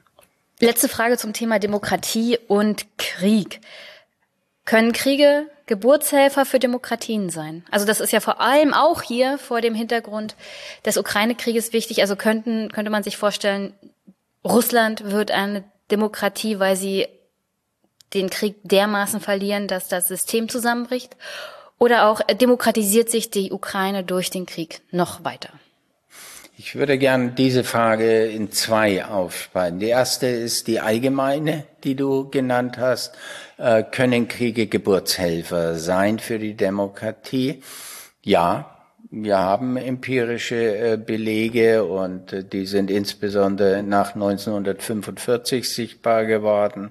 Das barbarischste Regime der Geschichte, das Naziregime, zwölf Jahre lang äh, wurde äh, doch Schritt für Schritt in eine gut funktionierende Demokratie in Deutschland überführt. Äh, der Faschismus in Italien ist gestürzt worden. Eine, Regie, eine äh, Demokratie hat sich dort entwickelt. In Japan, auch in Österreich äh, haben wir das nach 45 gesehen. Also wir haben Fälle. Wir haben sogar einen anderen Fall näher an unserer Zeitrechnung noch, nämlich jenen der Generäle in Argentinien auf den Falklands oder Malvinen, wie man das auch nennen mag, äh, ein Krieg, den das äh, Generalsregime begonnen hat, um von innenpolitischen äh, äh, Schwierigkeiten abzulenken. Es verliert äh, und hat unterschätzt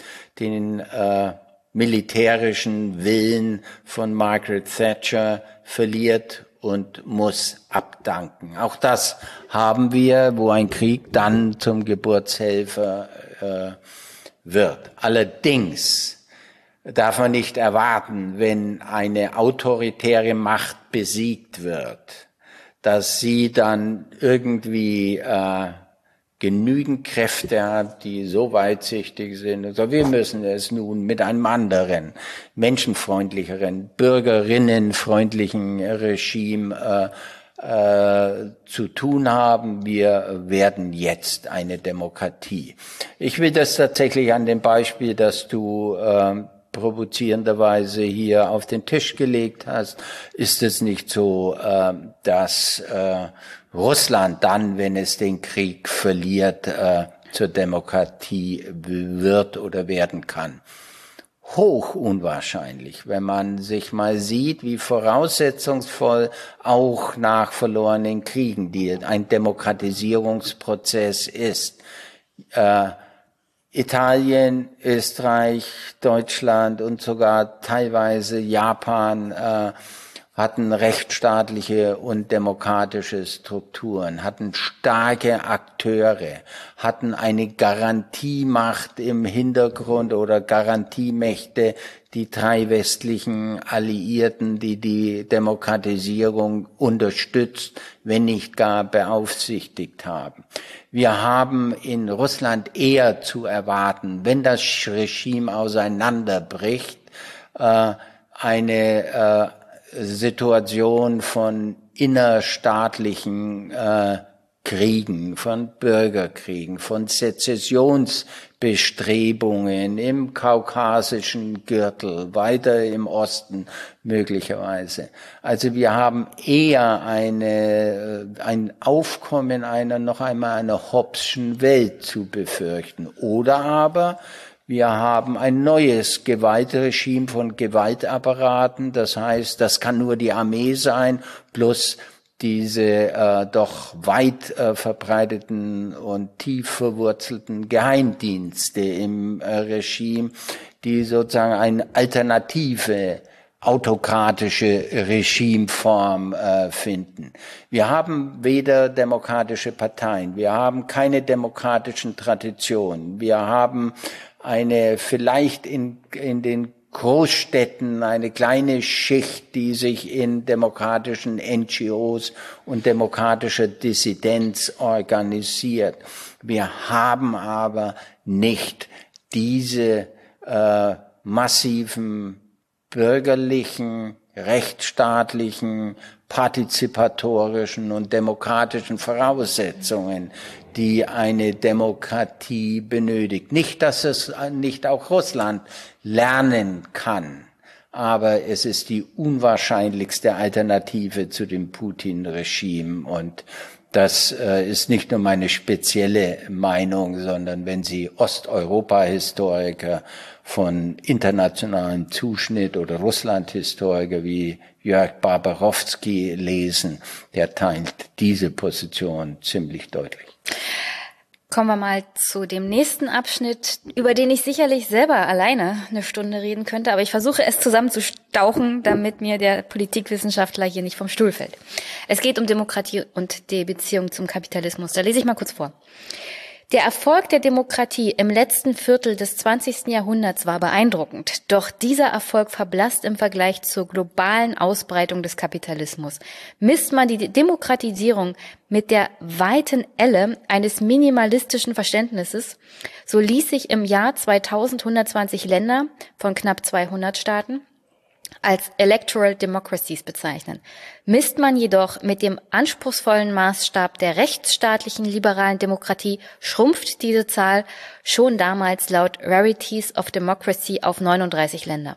Im Jahr 2020 zählt das Forschungsnetzwerk VIDEM nur noch 32 Liberal Democracies. Historisch gilt, keine entwickelte Demokratie ist bisher ohne den Kapitalismus ausgekommen. Vice versa trifft dies nicht zu. Die Beispiele des nationalsozialistischen Deutschlands, der Volksrepublik China, von Putins Russland, von Singapur, der kapitalistischen Diktatur, den kapitalistischen Diktaturen Lateinamerikas oder Asiens im 20. und 21. Jahrhundert zeigen, dass der Kapitalismus auch mit autokratischen Herrschaftsformen bestehen oder sogar florieren kann. An anderer Stelle hast du in einem Interview mal gesagt, dass Demokratie und Kapitalismus zwangsverheiratet sind. Wie muss ich denn mir die Beziehung zwischen Demokratie und Kapitalismus in einer Zwangsehe vorstellen? Metaphern sind immer äh, mit einem gewissen Risiko behaftet und äh, ich glaube, diese Überschrift der Zwangsverheiratung ist eher die äh, Erfindung der Journalistin, die mich äh, interviewt hat, äh, als meine selbst. Ich würde sie in der Sache teilen, ob ich so formulieren würde, ist äh, vielleicht nebensächlich. Man muss sich das so vorstellen, die Demokratie kommt nicht aus ohne, ich sage jetzt mal zunächst, den Kapitalismus. Klammer auf, später wird man über die Kapitalismen zu sprechen haben. Also der Kapitalismus, die Demokratie braucht den Kapitalismus deshalb, weil er ein Gegengewicht gegen die staatliche Macht bildet. Er differenziert Gesellschaften aus. Er äh, gibt den Menschen die Möglichkeit, Eigentum äh, zu erwerben und Eigentum zu behalten. Das gilt als ein Menschenrecht und zwar als ein Menschenrecht der ersten äh, Generation. Da reden wir nicht über vier Wochen Urlaub garantiert menschenrechtlich. Es geht ja so weit mittlerweile, diese Debatte. Also, der äh, Kapitalismus bietet Gegengewicht. Er ist äh, eine Voraussetzung für äh, blühende Zivilgesellschaften. Gegenpositionen werden sichtbar. Er, er schafft, wie wir wissen, mittlerweile ökonomische Wohlfahrt besser als jedes andere wirtschaftliche System. Und die Menschen wollen diese. Sie wollen ein System, äh, das äh, Wohlfahrt, wirtschaftliche Wohlfahrt schafft. Und äh, selbst wenn man sehr etatistisch orientiert ist, braucht man eine gut funktionierende Wirtschaft, eine prosperierende, die Ressourcen freisetzt, um in der Gesellschaft äh, soziale Leistungen äh, verteilen zu können. Also das ist die der Zwang, äh, der da ist. Aber äh, Zwang hat immer Nebenwirkungen und äh, die können erheblich sein. Und äh, der Kapitalismus produziert immer wieder geradezu programmatisch Ungleichheit. Aus der Ungleichheit erwächst unter anderem Leistungswillen, Risikowillen mit seinen Energien und auch seinen äh, Eigentum und Vermögen einzusteigen in riskante, äh, nicht absehbare Investitionen. Also äh, er schafft Ungleichheit und Ungleichheit ist etwas, was Gift für die Demokratie ist. Es gibt ein Gleichheitsprinzip, und das Gleichheitsprinzip, will er sofort dazu sagen, ist ein rechtliches und politisches, nicht ein ökonomisches sofort. Aber jetzt kommt der Zusammenhang, der problematisch ist für die Demokratie. Wir wissen längst, äh, dass die unteren äh, ökonomischen, wirtschaftlichen, sozialen Schichten nicht die kognitiven Fähigkeiten und die äh, motivationale Bereitschaft haben, sich in der Politik so zu engagieren, wie sagen wir, das Akademi äh, akademische äh, obere Drittel der Mittelschichten. Die äh, beteiligen sich. Also die Demokratie hat Gleichheit als ein Grundprinzip und der Kapitalismus Ungleichheit. Und beide funktionieren nicht, wenn sie ihre Gleichheit oder Ungleichheit nicht weiter verfolgen. Deshalb, jetzt sage ich ein Wort noch zu diesen Varieties of Capitalism. Also die gibt's nicht nur diese Varianten in der Demokratie, sondern auch im Kapitalismus und äh, wir haben nach 89 gesehen, äh, wie sich etwa das, äh, die frühere Sowjetunion in unterschiedliche Kapitalismen aufgelöst hat, äh, entweder in autoritär gelenkten Kapitalismus in Russland selbst, häufig mit einem, mit neoliberalen Komponenten drin, aber man muss sagen, es ist ein ein Oligarchenkapitalismus. Als solcher hat er sich im Übrigen auch in der Ukraine entwickelt. Er hat sich entwickelt in den Stan-Countries, zum Teil äh, äh, Ländern, also die wir vorhin erwähnt haben, Tur Turkmenistan, Kasachstan und so weiter. Wir haben das äh, in der größten Transformation gesehen in China, schon vor 89. Äh, Teng Xiaoping hat äh, die, den Startschuss mit in China gegeben, einen ebenfalls autoritären Kapitalismus. In Russland würde ich sagen und der Ukraine und vielen der Nachfolgestaaten haben wir einen oligarchischen und dort haben wir einen sehr stärker zentralistisch gelenkten äh, Kapitalismus, der allerdings den Kapitalisten auf dem Arbeitsmarkt in den Unternehmen Freiheiten gewährt, äh, die wir in äh, den sozialstaatlichen Demokratien in, Osteuropa, in, in Westeuropa nie gewährleisten äh, würden.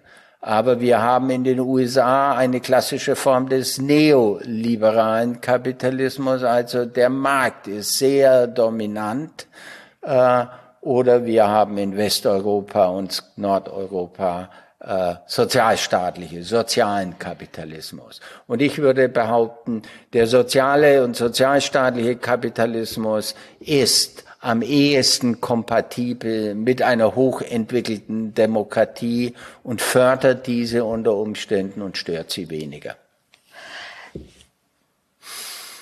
Der deregulierte Finanzkapitalismus oder auch Casino-Kapitalismus hat jetzt zu verschiedenen Finanz- und Wirtschaftskrisen, unter anderem ja auch schon 2008 geführt.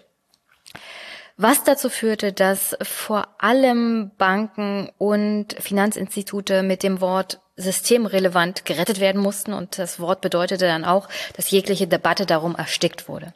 2020 und 2021 kam das Wort wieder in der Pandemie.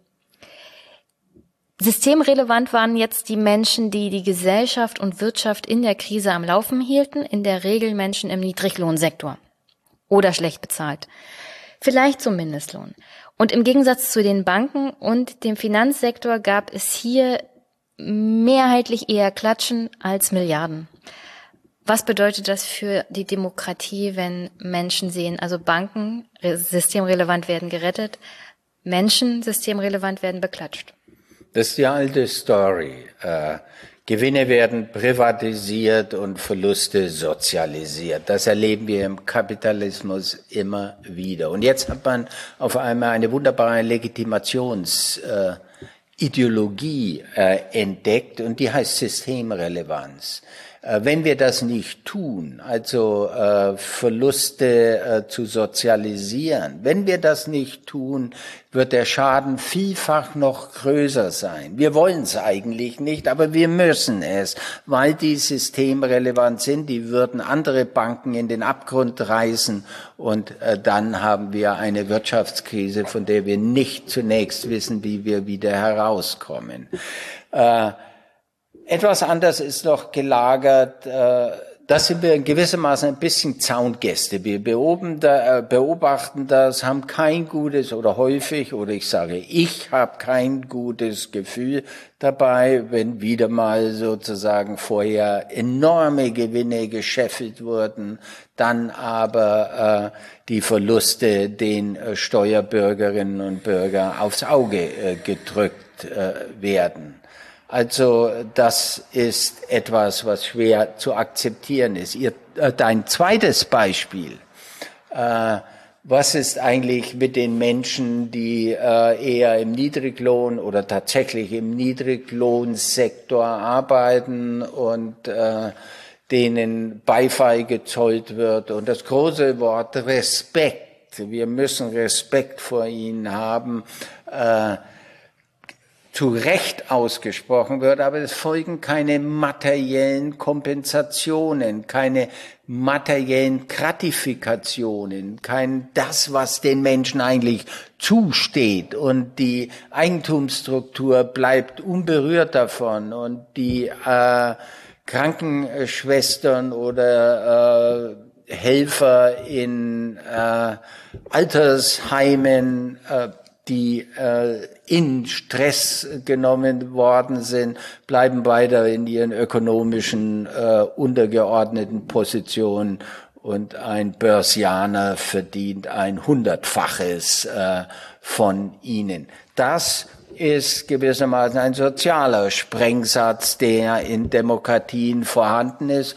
Und da wir in der Pandemie so und so demokratische Verfahren äh, in einer Art und Weise gestreamlined haben, dass sie der Demokratie nicht gut getan haben. Das Parlament war auch weitgehend draußen. Es ist äh, stark mit informellen Gremien äh, regiert worden, immer mit dem Argument, wir brauchen schnelle Entscheidungen. Das ist nicht vollkommen von der Hand zu weisen, aber in einer Situation, wo so und so die Demokratie arg äh, unter Effizienzargumenten äh, bedrängt wird, gleichzeitig noch diese wichtigen, aber unterprivilegierten äh, Bürgerinnen und Bürgern und Arbeits- äh, und Beschäftigten noch einmal zu äh, typieren und ihnen den versprochenen eigentlichen Lohn äh, vorzuenthalten, ist längerfristig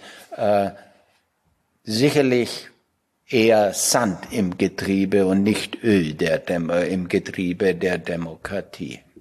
Also gute Überleitung zu dem nächsten Thema, nämlich die Frage der Zeit in einer Demokratie. Ja. Also welche Rolle spielt Zeit für unsere Demokratie heute noch?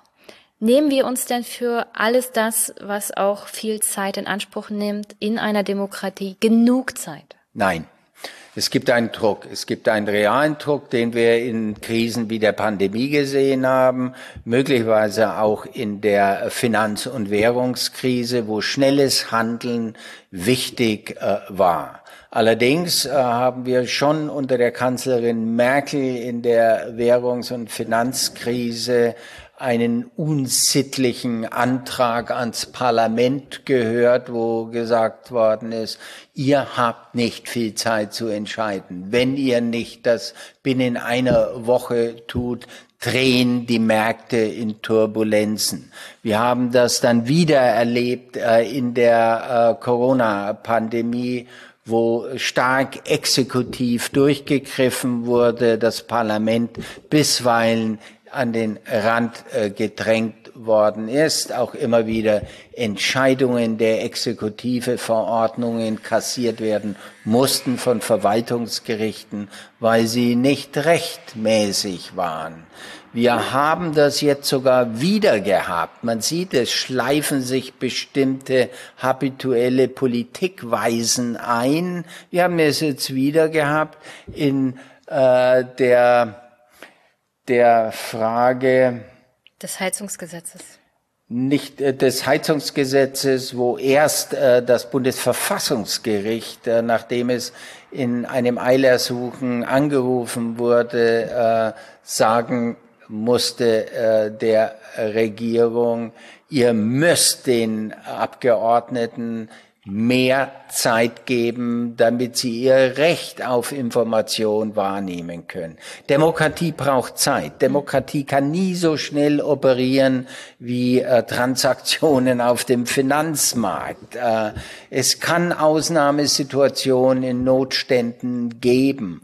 Aber wenn wir der Demokratie die Zeit wegnehmen, nehmen wir ihnen auch, ihr auch eine wichtige Differenz zu autoritären Regimen äh, ab, äh, die von oben regiert werden. Noch einmal, äh, wir müssen uns die Zeit nehmen und wir haben letztendlich äh, in der Regel die Zeit. Es darf sich nicht einschleifen, was wir in den drei von mir genannten Beispielen beobachten mussten. Kommen wir mal Richtung Ende. Vielleicht können wir kurz zusammenfassen, wie würdest du sagen, geht's der Demokratie denn jetzt aktuell? Ich bin ja in dem ganzen Buch immer vorsichtig, von der Demokratie zu sprechen. Als vergleichender äh, Politikwissenschaftler haben wir sozusagen immer die Varianz im Blick, die Unterschiede im Blick. Und selbst in den guten Demokratien ist äh, äh, äh, Schweden und Finnland nicht so wie Großbritannien und Frankreich. Auch da gibt es eben Unterschiede. Ich würde sagen, äh, die etablierten Demokratien, jene 30 bis 40 rechtsstaatlichen Demokratien, die wir heraussortieren äh, können, sind nicht unmittelbar von einer äh, Transformation zum Autoritären hin geplagt und haben dieses aktuelle Risiko so nicht. Was wir aber haben, ist eine Erosion von bestimmten Sektoren innerhalb der Demokratie. Gewaltzunahme, äh, Diskurse, die äh, polarisiert sind. Also wir haben Sektoren, äh, die schon beschädigt sind. Äh, auch Untersuchungen der Medienanalysen zeigen uns, äh, dass Regierungen stärker den Zugriff auf die Medienwelt nicht nur im autoritären, in der autoritären Galaxie, sondern auch unter demokratischen äh, Regimen äh, haben. Also auf der anderen Seite haben wir aber auch Fortschritte. Schauen Sie sich das Geschlecht, äh, schau, schau dir das Geschlechterverhältnis an. Äh, das ist nicht vergleichbar mit den 60er und 70er Jahre. Äh, mit den ich, ich komme ja aus Ostdeutschland. Die Geschlechterrolle in den 60er, 70er Jahren in Ostdeutschland war schon ganz anders. Äh, selbst da würde ich sagen, ja, das, da hat sich viel Das ist ein, äh, sicherlich ein Wessi-Blick etwas, aber äh, selbst äh, da würde man heute, das würde man heute nicht mehr akzeptieren, äh, vieles, was, was dort geschehen ist. Also ich will sagen, Fortschritte, die sollen wir nicht kleinreden, die sind zentral, die sind wichtig. Da kommt wieder das Gleichheitsprinzip der Demokratie äh, ins Spiel. Wir haben also beides. Wir haben eine Erosion äh, von bestimmten Bereichen, aber wir haben auch Fortschritte in bestimmten Bereichen. Die Erosion ist keineswegs zu vernachlässigen. Wir müssen wachsam äh, sein. Wir müssen Gegengifte entwickeln. Wir müssen neue Partizipationsformen äh, nach vorne bringen. Da denke ich nicht sofort an Referenten, obwohl ich die auf lokaler Ebene und Länderebene durchaus äh, befürworten würde. Bürgerräte müssen viel mehr installiert werden und die müssen ein Gewicht haben. Und die Parlamente, die letztendlich die Entscheidungen zu treffen haben, müssen die äh, Beschlüsse der Bürgerräte ernst nehmen. Und das geschieht schon in vielen Staaten. Deutschland ist hier etwas ein Nachzügler, aber das sind Möglichkeiten, wo wir Schwächen ausgleichen. Äh, das wird in nächster Zeit sicherlich wichtig werden. Und mein Ceterum Censio, also was ich immer wieder wiederhole, ist, die äh, Regierungen und die Parlamente müssen zeigen, dass sie in der Lage sind, Probleme zu lösen. Es kommt auf den Output stark mit an. Der äh, Ex-Kanzler Kohl hat, hat das in seiner unvergleichlichen Art formuliert. Wichtig ist, was hinten herauskommt.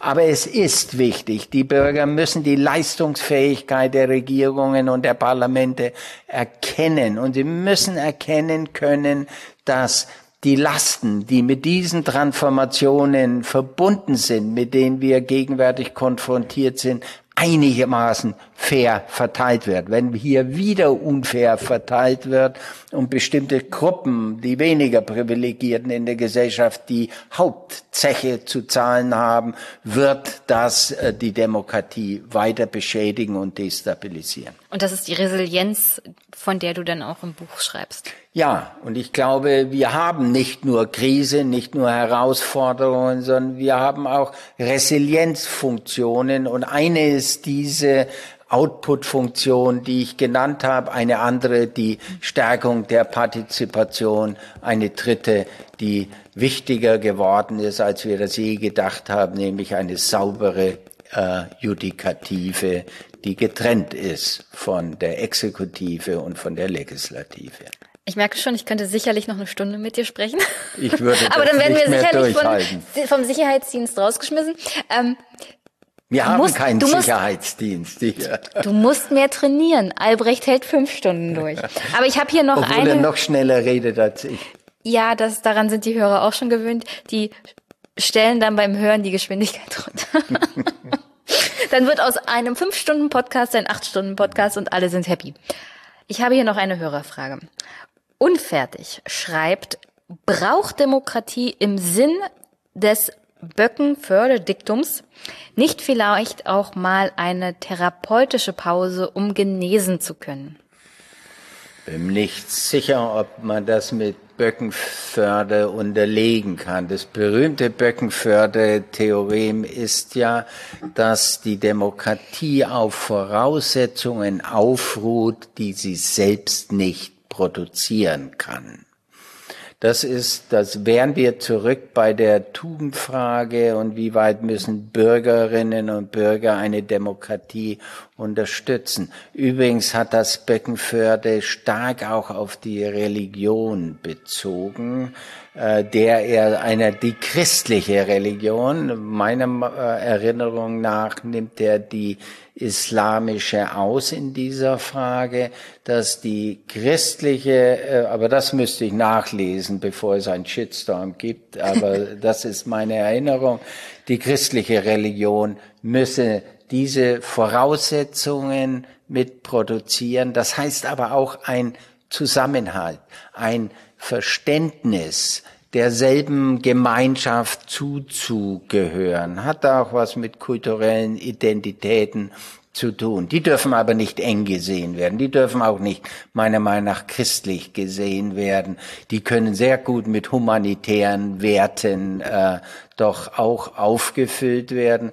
Aber wir müssen untereinander, und das sind wir bei dem sozialen Kit, wir müssen ein gemeinsames äh, Verständnis der Zugehörigkeit mit entwickeln Und das lässt sich auch aus Böckenförder herauszulesen. Aber dass die Demokratie sich eine Auszeit nehmen könnte, äh, wie das äh, auf dem Arbeitsmarkt manchmal möglich ist oder im Basketballspiel, äh, das würde ich der, der Demokratie nicht raten. Okay, hast du noch eine Botschaft für die Hörerinnen und Hörer? Ja, wenn Sie das bis zum Schluss äh, durchgehalten haben oder einfach zu dem Schluss sich äh, vorgeklinkt haben, dann würde ich sagen, wir müssen uns einmischen. Äh, wir müssen uns einmischen, wir müssen kritisch sein, auch kritisch gegen uns, gegenüber unserem eigenen Lager. Ein äh, Lyriker der Bundesrepublik hat in den späten 60er Jahren gesagt, seid Sand im Getriebe der Welt, nicht Öl. Das sollten wir ernst nehmen. Das war Günter Eich und das meint auch uns selbst, uns selbst in unserem Lager hinterfragen, unsere links- und liberalen äh, Prinzipien äh, sind jeweils auch zu hinterfragen. Und was ich immer als progressiv angesehen habe, ist Kritik, auch kritische Positionen. Das ist übrigens mit Marx, wenn ich das einer gebürtigen Ostdeutschen äh, sagen darf, mit Marx auch ganz wichtig, auch gegenüber den eigenen Positionen kritisch sein. Dann funktioniert eine pluralistische Demokratie und nicht die eigenen Positionen überhöhen, immunisieren und unangreifbar machen. Als ob Marx was dafür könnte. Er war ja deutscher Philosoph, was aus seiner Philosophie dann gemacht wurde. Insofern, man kann sich ja nicht wehren, wenn man tot ist, als Philosoph gegen das, äh, wofür die eigene das eigene Geschaffene dann teilweise missbraucht wurde. Also das hatte sich Marx sich sicherlich so nicht gedacht. Ein spannendes Thema, wenn ich mich zwei Jahre nach unserem langen Gespräch erholt habe, könnten wir auch, können wir gerne auch darüber sprechen. Ich habe nämlich meine Staatsexamensarbeit darüber geschrieben, ob der späte Engels den frühen Marx einfach nicht verstanden hat, aber ich habe ihn natürlich verstanden. Ah, natürlich. Und, äh, auch darüber lässt sich reden. Auch darüber lässt sich streiten. Ich danke recht herzlich und äh, ich frage mich, ob mein Gast weiß, wie mein Podcast heißt. Nein, ich bin ignorant. Ich fand das nämlich sehr lustig, deine Botschaft, sich einmischen. Das ist hier der Einmischen-Podcast. Oh. Also, also das, war das war die beste Botschaft ever. Nicht opportunistisch und das freut mich. Herzlichen Dank. Ich komme gerne wieder, Wolfgang. Und ähm, ich kann dein Buch nur wärmstens empfehlen. Es war mir eine Freude, es gelesen zu haben. Bis dann. Tschüssi. Ciao.